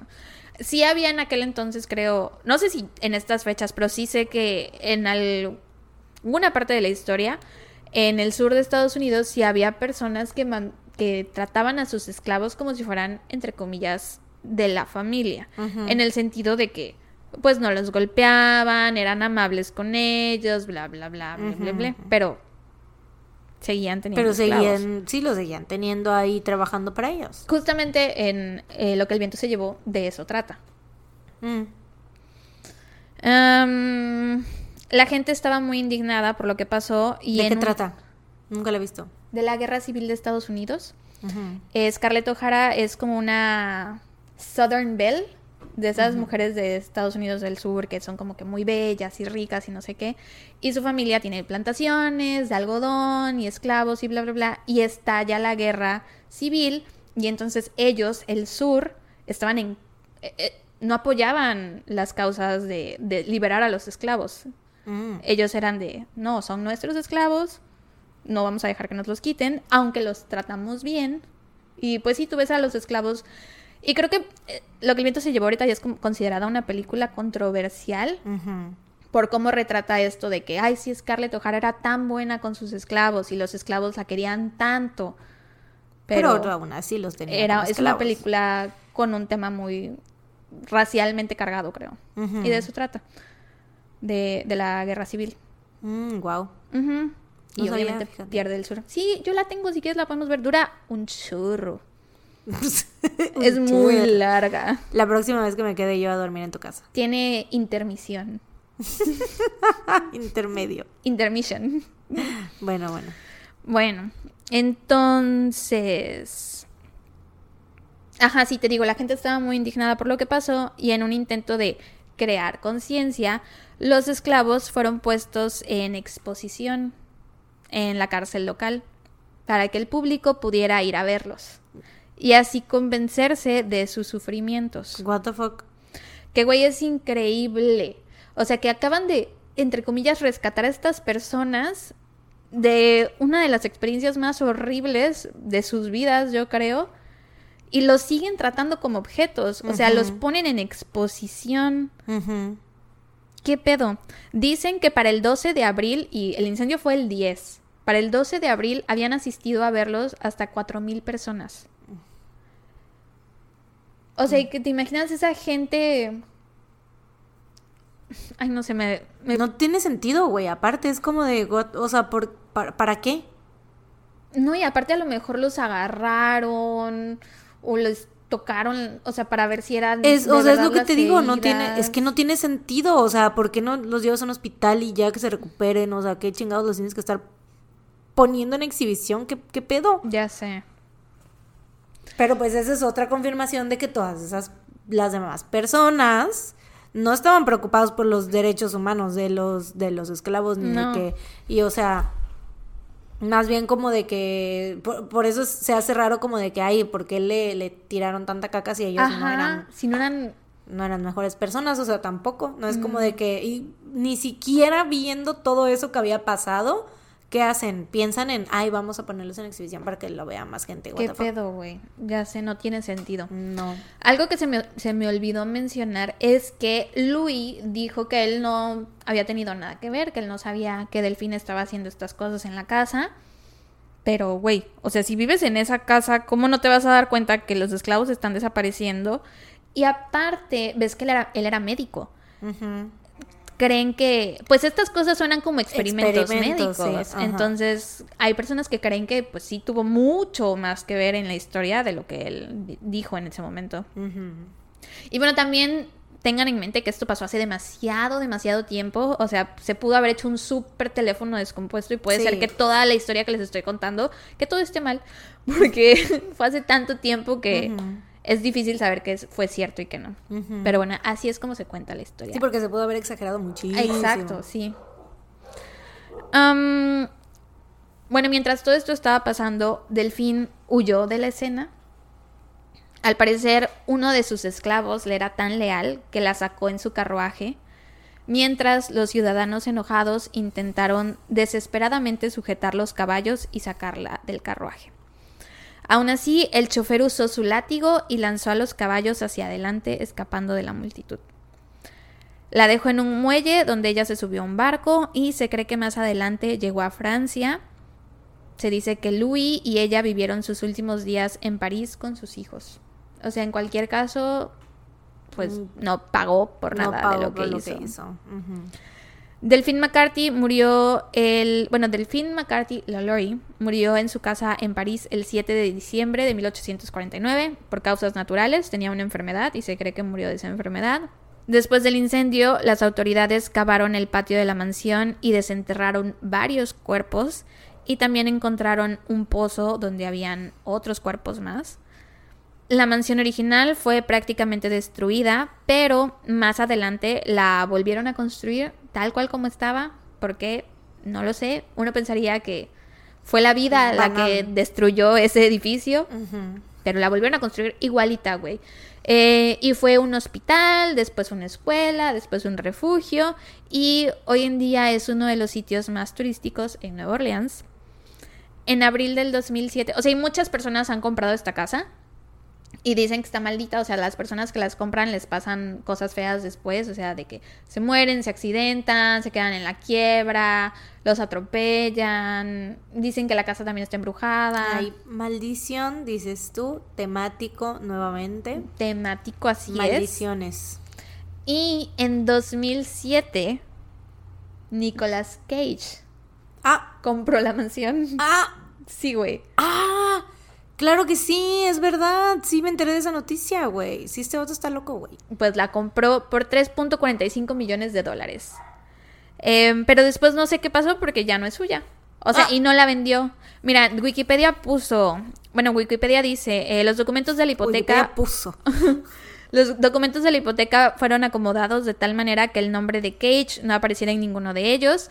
El 13 de noviembre del 2009, la propiedad valuada en ese momento en 3.5 millones fue subastada como resultado de una liquidación bancaria y comprada por Regions Financial Corporation por 2.3 millones. Ajá, no entendí, solo sé que ya no es de Nicolas Cage. Y no es de que la haya vendido, sino que la subastaron. Pero entendí que algo pasó con sus bienes, ¿no? Porque no se le pueden quitar nada más así. Pues supongo que lo de la liquidación bancaria. Eh, ajá. O sea, a lo mejor debía mucho dinero y le quitaron bienes para compensar ese dinero que él debía. Y dices tú, la maldición. Te digo que la gente se va a bancarrota o se mueren o dicen que también está embrujada. Por ejemplo, cuando fue una escuela, eh, fue una escuela de niñas y todas las niñas decían que una mujer les hacía cosas feas y todas describían, o sea, niñas en diferentes momentos de, del año escolar, por ejemplo, todas siempre describían a Madame, Madame Lalaurie. Lalaurie. A la vez. Tía, ay, no, qué horror, qué horror. Sí. Qué mal yuyu. Y eso fue todo por este caso. Eh, esta, esta mujer sale en la tercera temporada de American Horror Story. La infame escena de la cabeza en la bandeja. ¿Te acuerdas de esa escena? Ujú. Bueno, si no la han visto, se las Kathy recomendamos. Kathy Bates, exacto. Amiga del podcast. Yo creo que sí es amiga. Gran actriz. Así es. Y Ryan Murphy. Primera actriz. Eh, mis fuentes fueron el episodio 18 de And That's Why We Drink, el video del canal de Stephanie Harlow en YouTube, eh, Wikipedia y un artículo en la página ghostcitytours.com, que son estas personas que en Nueva Orleans organizan el tour para que vayas Ah, a visitar la casa de Madame Lalaurie, güey. güey. Es que sí es un sitio turístico. Sí, claro, Mucha claro. gente va. O sea, en Nueva Orleans creo que tiene esta vibra de... como de... Spooky. Spooky, ajá. El hachero también de estuvo Nueva ahí. Orleans. ¿Quién diría? El segundo personaje Sí, de aquel entonces mencionado aquí. Siento que muchas cosas han pasado en Nueva Orleans. Sí. Es muy, muy mítico ese lugar. Sí, Pero estoy de acuerdo. Eh, y pues ya este caso lo tenía, te digo, desde hace un buen en mi, en mi lista, pero no sé por qué no lo había hecho. Creo que por la cuestión racial, porque pues es un tema del que no estoy lo suficientemente informada, entonces me daba como cosa Sí. decir algo que no estuviera bien, entonces sí dije algo en lo que me equivoqué o algún comentario. Seguramente dijimos cosas que están mal. Entonces, Ya pues, sea históricamente o ya sea moralmente, lo que sea, pero seguramente algo. Bueno, lo de históricamente no me molesta porque sí sé que, que no sé la historia. Y siento que, bueno, no sé, si la gente, sí puedo ofender a la gente al no conocer del todo la historia, pero creo que lo que más me preocupa es moralmente. Entonces, si dije algo mal, por favor, déjenme saber. Por dos. Y una disculpa por adelantado. Por dos. Y ya. Sí, o sea, somos gente ignorante, la verdad. Y muchas personas la comparan con la condesa sangrienta. Pero nada que ver. O sea, siento yo que son dos casos muy diferentes, ¿no? O sea, Pues en el artículo este que te digo de La cosa es que son de los años del caldo. Ajá. Y en el artículo de Go City Tours, después, o sea, en el mismo artículo de, de, de Madame Lalaurie, hasta abajo, te dice algo así como de que te suena a Mm, Elizabeth Bathory. Ya. Y ya ahí dice, hay muchas personas las confunden, bla, bla, bla. Mm. Pero Elizabeth Bathory fue, que yo sepa, mucho peor, porque asesinó Sí. como a 600 mujeres. Sí, sí, sí. sí. Fue eh, muchísimas personas, sí. Que también podría estar exagerado el dato. Exacto, por ser historia tan muy- vieja. Sí, porque son como, casi casi se convierten ya, rayan en la leyenda también. o sea, Ajá, justamente, justamente. Eso creo yo también. Pero bueno, great job, mana. Gracias, gracias. Qué feo, muy feos detalles, pero bueno. Sí, muy, modo. muy feos. Y que, pues bueno, igual y les pueda servir de consuelo que a lo mejor no sean reales, ¿no? Ajá. Que a lo mejor eso, es eso pura ahí ficción. me, ahí me refugio yo.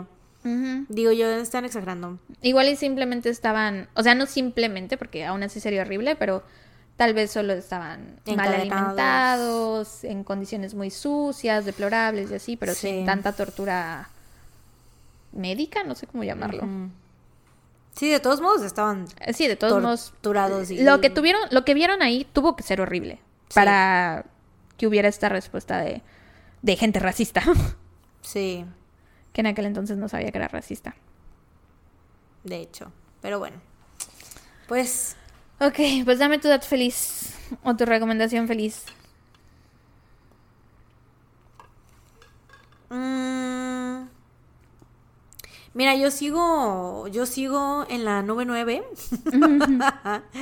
este. Ah, nuestros patrons no saben, digo, Sí, los los que no escuchas, sean patrons no saben. Por no cierto, saben. hicimos episodio temático de Patreon de Halloween. Ah, Estuvo es muy verdad. padrísimo, no es por nada, pero nuestros Patreons nos felicitaron muchísimo. Sí, y la próxima semana nos vemos allá porque no va a haber episodio. Es el segundo. Ajá, toca episodio temático de Patreon. Ajá, acuérdense que la agenda se revolvió, entonces pues es por eso, pero pues ya. Eh, por favor, espérennos en dos semanas. Así es. Este, pero sí, em, pues sigue siendo. Ah, no, claro, güey. Me, mm, me salió el chancito y el jancito en las PCs del Ordinary que me ordené. Uno de los álbums de Stray Kids que me ordene. que me ordené. Es que ahora ya soy señora coleccionadora de álbums de K-pop, entonces, este, y de cartones, ¿no? Entonces, este, me salieron mi bias y mi bias wrecker, que eso, neta, estaba yo, he estado haciendo como en vivos en mi Instagram, pues, si me quieren seguir ahí, arroba marianoski. este, ajá, entonces ahí los hago de repente y pues abro, a- hago el unboxing de los álbums para sentirme yo que estoy con alguien más bien, que no estoy sola, no así como de que hay gritando sola en mi casa, ¿no? Entonces pues ya grito con alguien más en el internet. Y este, y sí, me, me estuve yo, estaba yo demasiado feliz de que me hubieran salido justo Chan y Han. Y la, justo la PC de Han que más quería yo. O sea, neta sentí que fue, sí fue un, me sentí muy blessed. Mm, un regalo del universo. Sí, como que son cosas que, que, que no, yo no soy una persona tan suertuda. Entonces cuando me pasan ese tipo de cosas es como de, no mames, es lo mejor que me ha pasado en la vida. Claro. Entonces, pues sí, como que siento que con los Stray Kids he tenido he, tenido mucha suerte, güey. Pues es que te salen, o sea, trae tres, entonces hay más probabilidades de No, que pero te salgan. o sea, el de el hecho de que Chan haya leído un Ah, comentario, un ya. comentario que yo hice en un en vivo suyo, güey. Ya, ya, ya, ya. No sé, o sea, siento que y aparte o sea, también es como que pues las Stay somos muchísimas menos que, que Army. Army. Pues yo estaba acostumbrada a Army que mi- todo mundo millones y millones y millones. Como En- tres cuartas partes del planeta. Sí, real, la neta. Este, entonces pues sí, estaba acostumbrada a eso de que pues jamás en la perra vida van a leer un comentario tuyo en un live, o sea, está más cabrón. Eh, Y aparte también por cómo vienen los álbumes de los Stray Kids, ya te lo había yo dicho, ¿no? Que son más piñatas que vienen un chingo de cosas. Entonces también por eso. Pero Muy bueno, bien. pues ya, ese es mi dato feliz. Muy bien. ¿Y el tuyo? Bueno, yo hoy les traigo una recomendación y es que vayan a escuchar la canción The Astronaut, que es la colaboración. Güey, sí es cierto. La colaboración de Jin con Coldplay que salió ayer. Hoy estamos grabando eh, en sábado, lo hemos dicho creo que cinco veces. bueno, salió de jueves para viernes, en la madrugada del viernes. Eh, y ayer fue su debut como solista. Eh, fue en un concierto de Coldplay que se iba a transmitir en el cine. Yo tengo. Bueno, ya a mí alguien me había dicho así como de, oye, vamos a ver el concierto de Coldplay, que no sé qué. Yo así, ah, eso está, está caro. No sé, no sé si quiera ir. Este, pero apenas anunciaron que iba a estar Jin. Dije, ¿sabes qué? Sí quiero, súper jalo. Entonces fue ayer a las 7. Estuvo muy padrísimo, güey. Todo el concierto. Tenía yo muchísima ansiedad porque era a qué hora va a salir, en qué momento va a salir Kim So-Kim. Porque, güey, pues cantan My Universe en, en los conciertos de Coldplay. Entonces yo decía, pues si ya está ahí, pues a lo mejor también va a salir en My Universe, pero primero tiene que salir para su canción. Entonces, ¿a qué hora va a salir? Y pues no salía, güey, y cantaron My Universe y yo todo el, todo el rato así esperando a que saliera él en algún no momento. salió? No, güey. ¿No cantó My Universe? Literal, solo cantó para. Solo salió para cantar The Astronaut Ah, y nada chale, más. ¿por qué no cantó My Universe, güey? Pues no sé, no sé. Chale. Este, pero sí estuvo muy, muy, muy padrísimo, güey. Había muchísimas armies ahí en mi sala. Al principio yo, yo estaba así, "Ay, pues creo que igual y soy la única, ¿no? Ay, ya. Este, o sea, porque pues era un concierto de Coldplay y mi sala no estaba llena. Entonces, Pero desde que anunciaron que iba este Jean y fíjate, y o sea, a mí se me olvidó por completo, se me fue, se me fue el pedo y ayer ayer que me dijiste así de que ay, fue al cine que no sé qué, y yo así de tú todavía le preguntas a ¿cuál viste? y güey, no, fue Y el concierto y yo what the fuck, o sea, es que se me güey, pues es que no sé, mi semana estuvo bien pesada, entonces fue como de güey, no ni ni por aquí me pasó, güey. O sea, el de Astronauts lo vi hasta ayer apenas temprano. O sea, no estaba yo, no estuve pendiente, no, no me acordaba, güey, que era, que iba a salir el viernes, güey. Entonces fue como que todo es, toda esta parte, o sea, yo quisiese, hubiese querido, pero pues se me fue el pedo. Pues sí. Y en mi sala, te digo, había muchísimas armies. Me di cuenta, la primera que me di cuenta fueron las dos chicas que estaban adelante de mí, porque vi su fondo de Mm. pantalla del celular y traían una foto del TAE. Y yo así de, Lol. Army. Y luego hasta adelante había una chica con una Army Bomb. Y dije, bueno, Viendo- habemos cuatro Viendo los Armies. fondos de pantalla de las demás personas. Ay, pues estaba delante de mí, güey. Se ve el celular, literal brillan. Este, entonces dije, bueno, habemos cuatro armies, ¿no? Está bien, ok.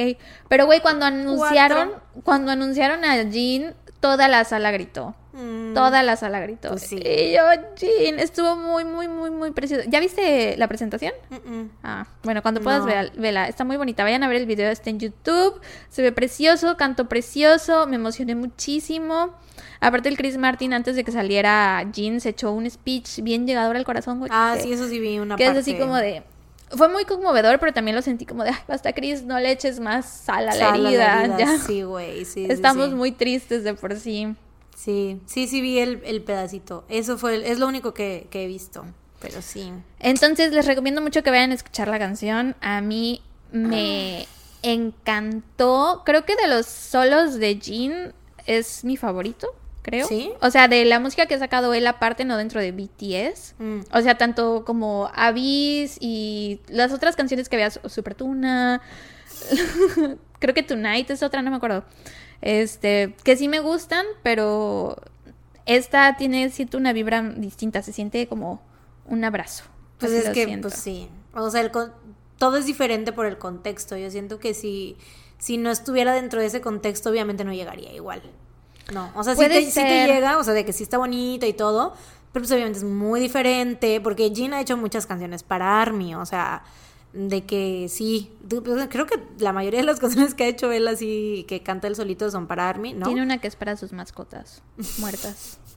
Bueno, este, de las, ha hecho más canciones para Army, a eso me refiero, pues. Pero esta, pues, es diferente por el contexto en el que estamos ahorita y de que literal ya se va al servicio y así, entonces obviamente llega muy diferente. Sí. De todos modos es mi favorita, Muy esa y triste. Moon. O sea, creo que A mí Moon, Moon y Abyss me gustan mucho. Para no mí es- sí The Astronaut está probablemente va Moon y después The Astronaut o primero The Astronaut y después Moon, no estoy segura. Es que Moon es como más alegre, siento. No sé. Pero sí vayan a escucharla, está muy bonita y vayan a ver el video. ¿Y ¿Dónde dejas Epiphany? Dije no dentro de las de bueno, Pero Moon también es... Sí, sí, sí. Pues casi, o sea, sí me gusta, pero pues no es de mis favoritas. Ah, bueno. Y la Epifanía, bueno, chico, a mi madre. Este, vayan a ver el video eh, del, o sea, el video oficial de la canción y el video de su debut y ya. Esa es mi recomendación feliz. Pues ya vámonos porque tengo hambre, güey. Sí. Es bien tarde, ya empezamos a grabar bien temprano y ya son las 5 de la tarde. Pues bueno, eso ha sido todo por el episodio de esta semana. Esperamos que lo hayan disfrutado. Ya les dijo Mariana que la próxima semana toque el episodio extra de Patreon, así que pues lastimosamente no vamos a venir aquí, Ahí los vemos. a pero los, vemos a la siguiente semana. Y si quieren unirse a Patreon, pues estaría muy chido porque tenemos temáticas muy padres y ya se acerca la Navidad. Entonces, denle su aguinaldo a las tuntuntun. ya desde ahorita, ya desde noviembre, ya viene el buen fin. Sí. No vamos a tener promociones en Patreon. No, no va a haber ninguna promoción, meses sin intereses. Nada. No, no somos, no somos Liverpool, entonces este, no podemos, pero bueno, esperamos que hayan disfrutado el episodio y sí recomendamos los episodios de... Luego, neta, sí, de repente pienso yo en, en, en todos los episodios de Patreon que hemos hecho, que están chidos y digo yo, "Po- pobres esos tuntuncitos que se están perdiendo todo ese contenido. o sea, de que, que, que mala onda, pues. Sí, sí, sí, totalmente. Yo, por ejemplo, de verdad, el episodio de Halloween, Está muy bueno. o sea, yo no lo había sentido así hasta que nos empezaron a llegar esos comentarios y dije, oh my god. No, yo sí sentí desde que lo terminamos, o sea, cuando lo estábamos haciendo, porque me divertí mucho en, en tu caso. Ay, qué bueno que te hice reír. O sea, me divertí de que estábamos todas paranoicas de repente, así de que... Sí, conté el caso real de la película del exorcismo de Emily Rose. Ujú, por si quieren ir ahí a cagarse de miedo con nosotras. Estábamos cagadas en nuestros calzones. así es. Pero, pero cagadas de risa también. Sí, o sea, el coping mechanism es la risa. Pues sí. Pero bueno, entonces por ahí nos vemos la próxima semana. Mientras tanto, cuídense. Y recuerden, no salgan de Don't casa. leave your house. Tun, tun, tun. Bye. Bye.